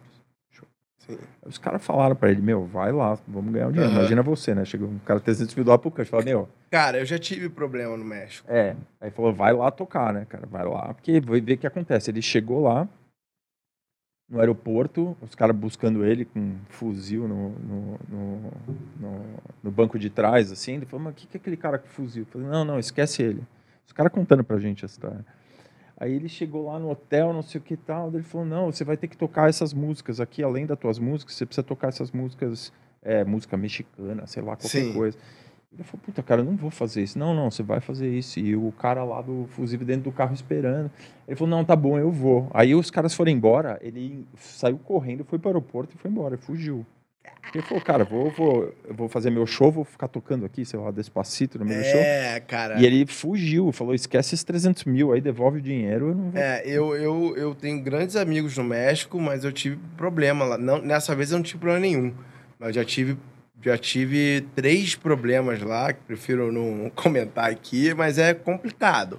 Você assistiu Narcos, tá falando de série? Não, não assisti, não. Narcos, eles fizeram. A primeira temporada era sobre o Pablo Escobar, Sim. né? E era o Wagner Moura até, daí ele morre, daí eles fazem a segunda temporada, que é um outro traficante, e a terceira temporada eles foram pro México fazer. E até então eles filmaram no. Não foi esse que o cara é, atrás do diretor? Não, o produtor tava lá para ver no locação e mataram ele lá antes de gravar. Então tava pior que a parte ruim da América do Sul lá, lá que deu problema de verdade. Eles acabaram fazendo, mas É, a gente começou a olhar lá, né? Eu fui olhar no Google, assim, as 50 cidades mais perigosas do mundo. Das 10, das 10 primeiras, tinham 9 no México e uma no Brasil. Assim, é surreal uhum, o negócio. uhum. É surreal. E, e, cara, é. porque lá é passagem, né, cara? Passa É. tudo por lá. Assim, tudo bem. Você vai no lugar certo, vai ali tranquilinho, As tá pessoas certas. É, você tá bem. É. Mas se você fosse aventurar lá, você tá no risco. Sim. Ah, E não é pouco, não. Uhum. Entendeu? Porque, assim, Mesmo, Cara. mesmo sendo safo da barra. é, mesmo sendo carioca esperto, lá não tem esperto, não, né, Lúcio? Lá é complicado. É, é, E, assim, é, é- e você não tá no seu país, né, cara? sim. Então, eu já fui, já fiz turnê na China, já Coreia do Sul, é, Vietnã. A China você fez com, com os cat dealers? Em Eu cima fiz daquele. com o Felguk a primeira. Em cima, em cima daqueles top 100 da DJ Mag. Primeiro eu fiz com o Felguk, Tá. que era top 100 na época. Aham. E depois eu fiz com Cat. Tá. Eu fiz uma com Felguk e uma com Cat. E aí fiz outra com Cat na, no Japão. Tá. E assim, naquela época eu acho que o top 100 fazia muito sentido para isso. Uhum. Agora, como entrou a pandemia, a gente não tem noção do que, que o top 100 vai fazer. Eu acho que é uma. Ele, ele- o top 100 ele mostra o artista, enfim, que às vezes é muito forte no país dele, mostra ele pro mundo. Aí dali pro que ele vai entregar, aí é com ele. Entendeu? E, mas a China, até então, até antes da pandemia, comprava muito top 100. Uhum. Porque os caras não têm Facebook, os caras não têm Instagram, os caras não têm WhatsApp. Então eles se balizam por ali, né? Uhum. Ah, esse cara tá aí, ele é bom. Entendeu? Mas é um mundo completamente diferente do que a gente tem aqui. É, e lá é, o EDM ainda existe e com força. E eles gostam daquele mais paulada. Gosta de hardstyle. Sim. Eu conheci um cara que era o Headhunters, né? Que é de hardstyle. Uhum. E, cara, o cara é um monstro lá. Cachê é 50 mil euros. O cara enche estádio. E ele, uau, uau, uau, uau, uau, que não- eu, enfim, não, não, não curto, né? Mas eu buquei lá, eles pro, pro Tomorrowland, tinha um palco da Q Dance, né? Aham. Era- todo dia era o palco de hardstyle lá. né? cara, é muito pesado. É. A gente não entende muito bem, né? É aí, mas a chinesada lá, o- os caras Tem um, gostam festival muito. na, tem um festival na Holanda que chama Defcon, já ouviu falar? Já. Coisa de maluco aquilo, cara. É, Coisa de maluco. mas às vezes o, o, cara ouvir um som que a gente gosta aqui é maluco pra eles não, também. não, eu digo, coisa de maluco é a febre, que é isso lá, a força é que tem isso. muito forte. Muito forte. E, e palco enorme, uma produção É. cretina, multidões. É assim. muito forte. E é assim. E tem uma cena dessa também na Europa, né? Mas na, na China, cara, é pauleira. É, aqui teve um esboço assim de tentarem. O Maurício Soares, que trabalhava comigo na época, antes da gente se juntar, ele era da IDT. Ele era IDT Brasil, né? Fazia Sim. Sensation. E todos os caras que trabalham na IDT diretoria era cara que, Sim. mesmo jeito que a gente foi na rave quando a gente era moleque, eles iam ver hardstyle, né? Sim. E aí eles sempre tentavam empurrar para fazer. Fizeram uma festa no Clash aqui em São Paulo. Fizeram Kun aqui, não fizeram uma vez? Fizeram. Ah, o Kuno, o Kuno a gente fez um Tomorrowland as duas vezes. Mas Ele teve aqui um dele só, separado. teve um show dele no Clash. Ah, foi na Clash? Eu tenho ainda, obrigado. E aí tentaram fazer, teve gente e tal, mas a coisa não evoluiu, assim, sabe? Não, É muito distante do que a gente muito tem. distante. É, é, é um negócio muito distante. É. E eu vejo que o som brasileiro, vamos botar brasileiro, inclusive na pandemia, deu uma descida. Sim. né? Por exemplo, eu tava, tava falando com, com o Fractal aqui, é, que, cara, que o, o som que, que, que ele faz, que o Rocksteady faz, que o Gabi faz, que a Barja faz, é, ele, ele, ele, ele tá indo pro mainstream, né? Assim, mainstream, né? Tipo, tem mais gente absorvendo isso do que antes. Uhum. Eu, eu vejo isso. Não sei na hora H como é que vai ser. Né, Na hora H eu digo quando tiver tudo normal. Uhum. Mas eu acredito que vai, assim, que vai ter uma demanda proporcionalmente maior do que tinha antes, esse som, Uhum. né? E eu digo mundialmente falando. Sim. Disso. É, eu- a gente via pela é, Tech House, tava onda, essa onda muito forte, né, de Tech House. Essas- a gente fez as coisas, é o Row aqui no- em São Paulo. Tem o Tech House comercial, Tech House universitário. é, universitário, esse aí tá excelente. Você vê o- lá o John Summit. Aham. O cara, um, o cara cresceu na pandemia, ele era ninguém. Sim, O cara tá dando sold out nos Estados Unidos. sim. E assim, o cara não é ninguém. Ele faz tech house, tech house, é, é cantado, cara. bomba. Tava tocando música de, do G. Félix lá, música de brasileiro, que ele lançou na Repopulate Mars, que é o seu do Lee Foss. E esse moleque tava tocando em todos os shows a música dele lá. É, mas ele, ele, ele, ele, cara, ele tá, é o, é o bola da vez. É, Tá quente. é. Ele tá. É, impressionante. O show do Chris Lake do Fisher lá na Arizona também. 18 mil pessoas, foi o 18 mil primeiro. pessoas. Foi o É, primeiro grande. é. Fizeram dois seguidos, né? Porque, Aí teve um outro em Orlando de 6 mil pessoas. é, É isso. E, porra, os caras vão marketar isso aí por um belo dos seis meses, esse show. sim. Aí, porra, caraca, o cara. botou. de- Não é o cara, assim, não, não desmerecendo nem o Fischer, nem o Chris Lake, mas não foram eles que colocaram isso. Uhum. Tinha 18 mil pessoas doidas pra sair, bicho. Sim. Por exemplo, reggaeton. Cara, o show do Bad Bunny. Cara, é, pro ano que vem, a tour do cara tá quase sold out do ano inteiro. Há dois anos atrás, quem era Bad Bunny? Cara, o cara é, é- é top. eu Acho que ele é top 10 ticket sellers nos Estados Unidos. O cara é um monstro. Sacou? O cara tá batendo de frente ali com de venda de ingresso com o Justin Bieber, com o Travis Scott, tá batendo de frente. O cara tava, é, eu, tava- eu tinha uns amigos meus lá querendo comprar ingresso lá na puta que pariu pra ver nada, lá em cima do estádio, sei lá de onde que era. Era 1.300 dólares seco. Eu falei, se tu pagar, eu vou te enfiar a porrada, meu irmão. Porque puta que pariu, né? E... Mas é impressionante lá, né? Quando você vê o capitalismo funcionando todo vapor, né, Cara, com a força. né? Normal, esquece. É. Lá já, já foi. É. Fila na Chanel, fila na Louis Vuitton, fila na Gucci, fila na Prada, essas lojas mais assim de luxo, fila de uma hora. Fila lá de fora, porque é, essas lojas sempre tiveram fila. E agora como eles ainda essas lojas ainda têm que usar máscara, né? Depende da empresa. Cara, os caras esperando ali fora e é isso. E, cara, você, pelo teu sotaque, tô vendo que você tem um inglês muito bom, né? E você. é, Eu estudei na escola americana. Tá. E- mas você nunca morou lá. Não, mas eu fui muito. Tá. Fiz summer camp, tipo, é, enfim, Summer camp o quê? Quanto tempo? summer camp 40 dias. 40 dias. Fiquei no Arizona, fiz um summer camp de cowboy, bicho. Sei. Não, não me pergunte por quê. Tá. Eu fui lá e tinha que montar todo dia. Aham. Fui porque um amigo meu ia, eu falei, "Bora, vambora. Sei, sei. E era moleque também. E acabou que depois que eu saí da, da minha escola, eu fiquei muito tempo sem praticar né, o inglês. Uhum. E aí voltei a praticar quando eu comecei a viajar a trabalho, quando eu comecei a, a falar com contratante, ah, enfim, estrangeiro. Mas sempre mais para exportar do que para importar, né? Então, eu Artista. trouxe muito pouco. Uhum. Eu trouxe muito pouco.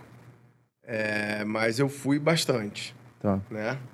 Fui bastante. Pra Europa, pra Ásia. Uhum. Fui com Evokings é, pra África do Sul. Uhum. que lá tem uma, uma cena bem parecida com a cena daqui. É, África do Sul e Moçambique. Fractal foi para Moçambique duas vezes. Duas vezes. É, então, assim, a Moçambique fala português, né? Sim. Mas a África do Sul, inglês, porra. E, cara, que lugar maneiro. Foi o lugar mais maneiro que eu fui na minha vida, Cape Town. Uhum. É, e tá sempre falando com os caras, né? Então, Sim. voltei a, a melhorar o inglês depois de velho. Sei. que bom. É, e aí você, quando você estava nesse trabalho aí de internacionalização do, dos cadeeiros, estavam fazendo um trabalho de management com eles, né? Imagino, não de agência, né? Porque não, Não. tinha agência ainda. Tinha na época. Não, eles vieram, eles vieram pra Nova com a gente. Sim, mas eles estavam, antes de criar nova, eles estavam na G-Con, Foi J-Con, Entourage e depois Nova. Entourage. E aí o que acontece? Eles. Cara, foi no, no final. a- Foi no final da, da época da Entourage que a gente começou a sair. Foi ali no final. 2000 e. Final de 2017, início de 2018. imagino que não tenha sido um processo fácil essa ruptura com a entourage. Ou não? Cara, no início sempre é difícil, né? Enfim, não foi muito divertido, não. Mas hoje em dia a gente, enfim, inclusive na pandemia, cara, eu acho que todo mundo se juntou um pouco mais. Uhum. É, inclusive, porra, é, obrigado. Inclusive tenho to- hoje em dia total acesso, é, enfim, já contrataram ah, vários artistas nossos, Uhum. o Kush bastante. Uhum. É, o Fractal Rockstars tocam, o Gabi, que o, o Gabi entrou pra gente é, na, na, enfim, na, na pandemia, né? E ele também toca direto lá. É, cara, o Jorge toca. É, enfim, eu acho que agora agora, pelo menos no início, a galera toda vai ter que estar um pouco mais unida. Uhum. Porque senão vai dar problema. É no comecinho, né? Depois. Cara, Depois, depois volta tudo ao normal. é, não sei. Eu, eu, eu parei de fazer suposição. Sim. Eu acho que eu tô um dia após o outro. No início da pandemia era prazo de três meses para entender o que ia acontecer. Aí depois foi diminuindo. Agora é um dia após o outro. Sim. Sobreviver. Amanhã já muda, É. entendeu? E, e daí os. Boa, João. E aí você. Eles saíram, daí você. Obviamente vocês iam começar uma agência nova, eles tinham que estar com vocês, né? Porque Sim. o artista, o cara principal de vocês. Sim. Né? Mas veio muita gente, veio gente Sim. da Plus, como você Sim, sabe, veio sim. gente da Entourage, Sim, veio gente que não tinha agência, sim, sim. veio, veio muita gente Sim. ali em volta. Porque tinha muita gente que estava desgastada em muito lugar, na Uhum, verdade. Uhum. né? E, e, assim, e a grande maioria, cara, grande maioria meio que veio atrás de mim, talvez pelo meu trabalho e pela ideia, né? Do que eu ir atrás das pessoas. Uhum. A grande maioria veio atrás de mim. Uhum. Você Agora- foi a terceira via da época. A terceira Hã? via que não tem hoje no Brasil é você a terceira via É, época. tinha É. uma galera aqui, outra aqui, e apareceu um. Que era um fla-flu ali, daí de É. repente você apareceu com uma outra coisa nova, fresca, né? Sim, Nome nova. sangue mas- no olho. É, é. é, Essa parte de eu ir sempre nos eventos, estar sempre Uhum. presente, eu acho que foi um negócio que ajudou bastante. Uhum. Você não era DJ, né? Não era DJ mais. É, não era DJ mais, né? Ia atrapalhar a vida de ninguém. É, cara, enfim. Acho que se o cara conseguir separar bem isso, dá pra ele Uhum. fazer os dois, mas Uhum. eu não conseguia mais. Uhum. É, Eu, eu fiz também um tempo, mas eu parei de fazer porque por causa de tempo mesmo. Eu não tinha tempo de chegar, é, ficar tocando no final de semana e depois acordar segunda-feira, 8 horas da manhã e ficar trabalhando até de noite, assim. É, eu, eu, eu, eu parei por alguns motivos. Um, eu nunca fui muito bom. Tá? Eu sei fazer, mas nunca fui muito bom. Sei. Dois, eu tinha que dar atenção pro, pro artista que eu tava e ao mesmo tempo eu tava ali junto, fazendo o que ele faz. Uhum. Então eu comecei a achar um pouco estranho isso. E três, depois que eu me comprometo com o negócio, eu tenho que, eu tenho que entregar. Uhum. Hoje, se eu me comprometo com o artista que eu vou numa gig e tal, e o meu nome não tá lá escrito, se eu tiver algum outro compromisso, alguma coisa mais séria, eu posso não ir. Uhum. Quando você tá anunciado, fica muito ruim você não ir. Uhum. Então, eu falei, cara, quer saber? É muito bom, é muito prazeroso, mas, cara, eu vou. Você ainda toca, não? Cara, ah, quando Nunca tem a tocou. festinha assim, eu brinco ali do. Tá, mas nunca mais. Nunca mais. Tá. Não tem mais record box, tem nada. É, Eu também. Eu, Hum. eu faz uns 10 anos que eu dei, apertei o botão desligar e não liguei mais. Tem meus disquinhos lá que eu Sim. gosto, mas. Acho que a última vez que eu toquei numa. Vamos botar assim, num. Uma gig mesmo, né? Que tinha o meu nome lá. Foi início de 2017. Uhum. É isso. Que eu me lembre. Tá. Então, e agora os meninos, agora eles foram para outro lado, então o management saiu, agora você tá com o Kush, o Kush é teu, é teu menino prodígio hoje, é o, é o teu carro-chefe é o hoje, meu maior artista hoje. teu maior artista, e é o cara que você tá planejando e alçando... É, cara, falar alçando em carreira internacional, essas coisas e tal, é, a gente começou a entender um pouco mais agora, porque começou a abrir alguma coisa agora, Uhum. né? É, chegou um momento ali na pandemia que eu falei assim, cara, para ele para vários outros artistas que estão com, conosco, a galera, faz música, entrega música, não some da mídia social. Quem tiver mais preparado vai colher mais frutos. Teve alguns nomes que desapareceram, né? Não, acho que não precisa sentar aqui, mas teve, alguém, teve gente que desapareceu. É impressionante. Cara, é, aí cada um tem a sua história, né? Tem Ah. gente que tinha grana e achou melhor, enfim, não esperar mesmo. É, teve gente que tava no, no- como se estivesse assim, tava no, no, no- na pedalada, né? E tava ali indo, indo, indo porque tinha show, então se a maior parte era show e mídia em cima de show. Uhum. E o forte talvez não fosse música, então agora que não tinha show, Então vamos na parte mais fraca do artista. Então não tá entregando música também.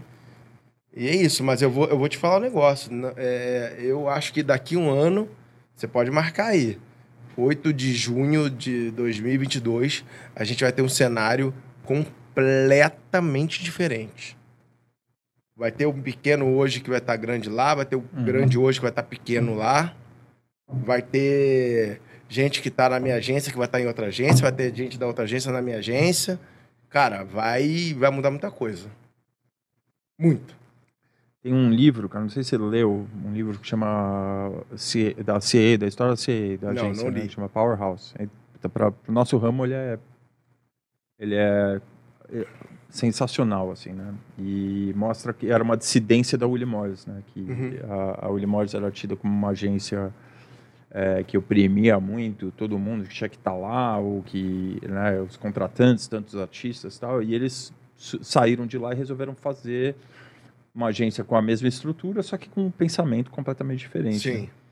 E, o, e um dos principais lá do livro, né, que era da agência, ele falou que o medo dele, ele acordava todo dia é, apavorado, achando que ele ia perder artista, assim, né? Ele acordava todo dia com calafrios voando, de achando que ia perder artista, assim, né, cara? Que é uma coisa, acho que é da, da profissão, isso É, não tem mas, como, né? Cara, é o que eu falei. Com ou sem contrato, esse É. risco ele tá sempre ali. Ah, sempre. ali. É, Ele tá sempre ali. E, e, e, e vai muito do que você entrega, vai muito também da sua atenção pro artista, e vai muito de você entender o que o artista quer. Você entendeu? Uhum. Porque se chegar um momento que ele estiver insatisfeito com você e, e você estiver entregando, mas ele tá insatisfeito com alguma coisa qualquer, cara, o cara pode sair, bicho. Que nem os outros saíram pra vir trabalhar comigo. E, e tem que seguir o jogo. É isso. Tem que seguir. Enfim, é, vão ter.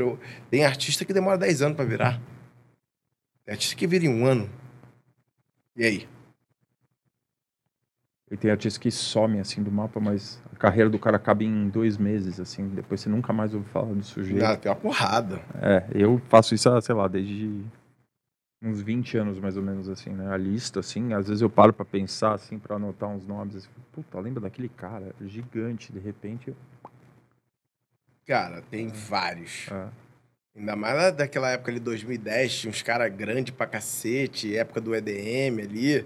Que o EDM mesmo foi o quê? 2012, né? Foi o, foi É, foi o realmente. é, Então, tinha uns caras ali. 2013, ali tava muito grande. né? Então, tem uns É, caras ali, cara, é, tanto gringo quanto brasileiro, que você nunca mais viu. é impressionante. E eu, uma- um conselho que eu dou, galera, é o seguinte: não gaste tudo. Não gaste tudo, é, não ache que é todo mês. Agora, acho que a pandemia vai ensinar muito isso. Mas eu sei como é que são as coisas, as coisas voltam, a galera volta a gastar. Moleque, né? Quer ter o celular novo, carro é, novo. quer celular novo, é o tênis novo. Aqui não sei quem comprou um carro X, daí eu Cara, bicho, aí o cara eh, mete financiamento no carro, e aí é o não sei o que que o outro comprou e quer, e aquela porra daquela mania do jardim do vizinho sempre mais verde. Aí vai lá, o cara compra também, sem poder. Aí conta com o ovo dentro do cu da galinha todo mês. E quando vê, meu amigão, Aí começa a pressionar por mais shows, shows que não tem que fazer. show, show, show, show, show, show errado. É. Graças a Deus, eu acho que talvez eu seja um pouco mais acelerado do que a grande maioria dos meus artistas, né? Eu, tipo, eu ficava muito mais preocupado com a agenda deles do que eles com a agenda deles mesmos, sabe? Uhum. sabe? Uhum. Eu, assim, eu não sossegava enquanto eu não tivesse uma agenda razoavelmente boa para proporcionalmente falando para cada artista Uhum. né? Então, é óbvio que no meio de de 10 shows vai ter, vai ter coisa ruim, Uhum. vai ter coisa boa. Eu prefiro. O meu, meu foco é ter mais coisa boa do que coisa ruim. Né? Mas se você quer volume, vai ter coisa ruim no meio do caminho. Uhum. Entendeu? E aí, cara, cada um vai de si. Tinha muito artista que tava muito é, exausto Uhum. no início da pandemia. Que, assim, a galera achou que ia ser três, quatro meses, já até achou bom. A galera exausta. Uhum. A galera ba- batendo pino. Entendeu? Agora, agora estamos aí um, mês, um ano e meio já, né? Entendeu? Aí é complicado demais. É, aí não tem planejamento que segure. né? Planejamento é, Vai pela janela, né? é fazer o que dá pra pagar a conta ali e vambora. É, é, É complicado. é, incrível. É, jamais visto, né, cara? Nunca pensei que eu É. fosse passar por um negócio desse. Ninguém. É, Ninguém. Impressionante. Sorte quem comprou Bitcoin aí há seis meses atrás, isso aí deu sorte. Teu- a molecada investe? A molecada da agência? Cara, quem tem uma graninha investiu. Quem tem uma graninha investiu. Conhece ganhou- o Paulinho Bogossin? É claro que conhece. Né? Eu ia falar dele, mas não ia usar o. o- Ele veio aqui. Ele veio Cara, aqui. os cara no mundo cripto tá gigantesco. Então, ele veio aqui. Tá A gigante. gente, a gente falou aqui umas duas horas de cripto, assim, eu conhecia muito pouco, né? E né, aí- foi o suficiente pra gente ter uma conversa, Sim. né? Mas, e, mas, puta, foi demais, assim. Duas horas falando de. É, pelo, eu- assim, eu já toquei até com ele, né? Uhum, É, mas assim, não tenho proximidade e tal. uhum. É, ele é um cara que ah, eu sigo algumas pessoas do mercado financeiro e, e do nada apareceu lá. Eu falei, ué, É. que porra é essa, né? Uhum. E aparentemente ele é muito famoso hoje nisso. É, o que ele fez, cara, ele foi. Ele sempre foi um cara muito estudioso, né? Além da, da carreira de DJ, ele sempre estudou, fez INSPER. E ele sempre se interessou por, por, por cripto, essas coisas. E agora, quando teve a pandemia, ele se debruçou e foi fazer um mestrado online sobre criptomoeda. E concluiu, hoje em dia ele dá aula de É, foi o que eu vi, que ele era- tava dando palestra. Ele entrou pro TC, para aquele Sim, Traders Club. sim. Então, cripto é ele que fala lá. Sim. E, puta, mas, tipo, a gente ficou aqui falando, logo depois já tinha gente querendo fazer live com ele, tá sem Não, parar. O cara é. Pelo É. que eu entendi, ele tá, É. tá bem É, é, nessa, nessa, na- nesse ramo aí. é, cara, impressionante. Ele é um cara e, e ele é um cara, a carreira dele é uma coisa também para estudar, porque ele é um cara que é, se manteve relevante durante muitos anos, né, cara? A gente, a gente toca, acho que desde os anos 2000 e pouco, assim, Sim. e tá Quando, até eu, hoje. quando eu comecei a tocar, quem- os grandes eram. Era ele, Ale Reis, é, Carlos Delanese, é. Mário Fischetti. é, cara, o Sique, ele era grande. O Memê ti- era bem forte. Quem mais? O Roger Lira. É, O Rogério viu um vídeo dele outro dia, tá magrinho. é, Tomei um susto até quando eu vi é ele. engraçado, é que geralmente tempo que eu não engorda. vejo ele. É. E quem, quem que tinha mais, que era grande pra caramba? Ah, tinha o, ah, o Rodrigo Vieira também, rodava pra cacete. Uhum. Ferres. é, Cara, tinha uma galera que essa galera eu não vejo mais hoje em dia, né? Digo, Fabrício Peçanha. Fabrício Peçanha, Ah. Life's a Loop, Uhum. que, porra, era gigante. É. Tinha aquele Hands Up, lembra do Hands Up? Uhum. Hands Up, essa, quando eu comecei, essa galera era, enfim, a galera que despontava, né? Uhum. Tinha essa, toda essa galera aí. Uhum. Ah, é impressionante. É, e também, se for ver quem que sobrou aí desse povo aí, né? Muito pouca gente, né? É, uns nem trabalham mais com isso, né? Isso, Mas é. assim, disse, o, o, o próprio Sandro, né? O, o Jetlag tá com a gente e o Sandro é manager deles. O Sandro Uhum. tocava nessa época. Sim. O Sandro tocava é, e tinha um projeto Switch, que era ele, o Edo Krause e o Pick Schmitz. Isso. Então, já... E o Edu tá pescando lá, nem sabe mais o que é isso. É, É o enfim. Porsche ainda, né? Quando abre Porsche, ele tá lá, né? É, Ele não, não sei se É. faz ainda. Não toca mais. Não sei se faz parte, que eu digo. Ah, sim. É, então... Mas ele é sócio da Porsche ainda e É, quando não- tem Porsche, ele enfim. vai lá. Ele, É, ele então assim, cara, eu, eu vi- isso tudo mudar, sabe? Ah. Eu- porque nessa época era o DJ, o cara que tocava bem, o cara que era bem relacionado, o cara que, enfim, ninguém tinha uma, uma música famosa, oh meu Deus, aquela música, não, não tinha, sacou? Então tinha o Mora também, que era, que era que ro- rodava pra, caçam, pra caramba, na Karate, cara, tinha todos esses caras aí. Uhum.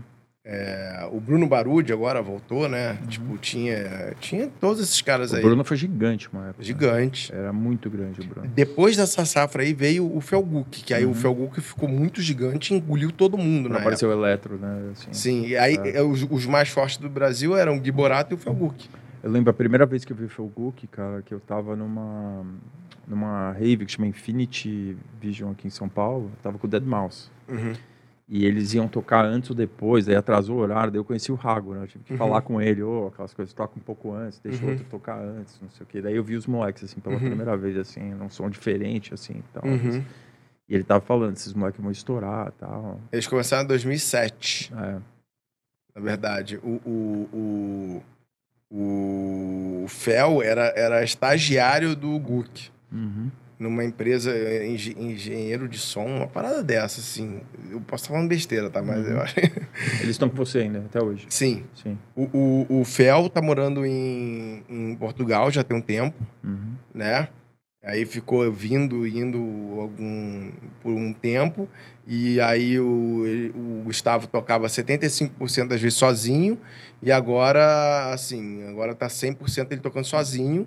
E o nome é igual e tal, enfim. Mas é, Ah, não dá, né? O cara tá em Portugal, como é que Exatamente. faz? Longo prazo. Exatamente, Ah. exatamente. Aí veio pandemia, né? E, Uhum. Enfim, tudo Uhum. muda. Tomara que seja o pós-pandemia logo, né, cara? Cara, é, Ah. eu tô torcendo aí pra novembro a gente tá normal. Uhum. É o que eu falei, ele quatro, cinco meses atrás dos Estados Unidos e eu acho que a galera média, pequena, de início vai se dar melhor, Uhum. porque vai ter mais demanda. O- O grande, né, o grandão, até os cantores e tal, talvez não vão querer baixar muita guarda, né? Mas eu acho que quem baixar a guarda não vai mudar muita coisa, porque oferta e demanda, depois vai ter muita gente querendo, então você vai aumentando conforme, conforme for abrindo, conforme for chegando, né, uma... O, o- enfim, as ofertas. Uhum. E é isso, cara. E vambora. Tem medo de, de reinventar, não. Uhum. E o que que e o que que você acha da, da empresa assim daqui a uns daqui a uns anos vocês vão continuar com vocês estão todos aqui em São Paulo os três braços da empresa? A nova é aqui, a Hub e a Bush são no Rio. Ah, são no Rio, Isso. tá. E aí você fica indo e vindo, você tem casa E- nos dois lugares? Tenho, mas eu fico 70% do tempo aqui. E aí o Sene e o Brahma ficam no Rio, Tá, que o Brahma é o nosso outro sócio. tá. E fica cuida mais do O, o Sene cuida da Bush da, e, e da Hub, Aham. e o Brahma também, mas o Brahma mais... com- Ele é mais o, o interlocutor entre a Hub e a Sony, Tá, entendi. entendeu? Entendi. E ele trabalha 100% na tua empresa ou ele trabalha também um pouco na Ele Sony? tem outros artistas que não tem nada a ver com música eletrônica Aham. também. Entendeu? Porra, que legal, cara. Bom, sucesso aí E pra aí, você. vamos, tamo aí, né? Vamos ver o que acontece. Tá, cara, puta, brigadão, brigadão por estar aqui, cara, pra gente se conhecer. Pô, tomara que seja a primeira de muitos papos que a gente tiver Isso aí. junto. Eu que Porra, agradeço o Se convite. quiser voltar aqui a hora que você quiser, me liga, portas abertas, Fechou. tá bom? Aqui, Valeu, bacana. Valeu, obrigado. Obrigado ao nosso amigo Fracto aqui que fez o, a ponte. Cadê você, rapaz? Você não vai falar, não? Você não gosta de falar, né?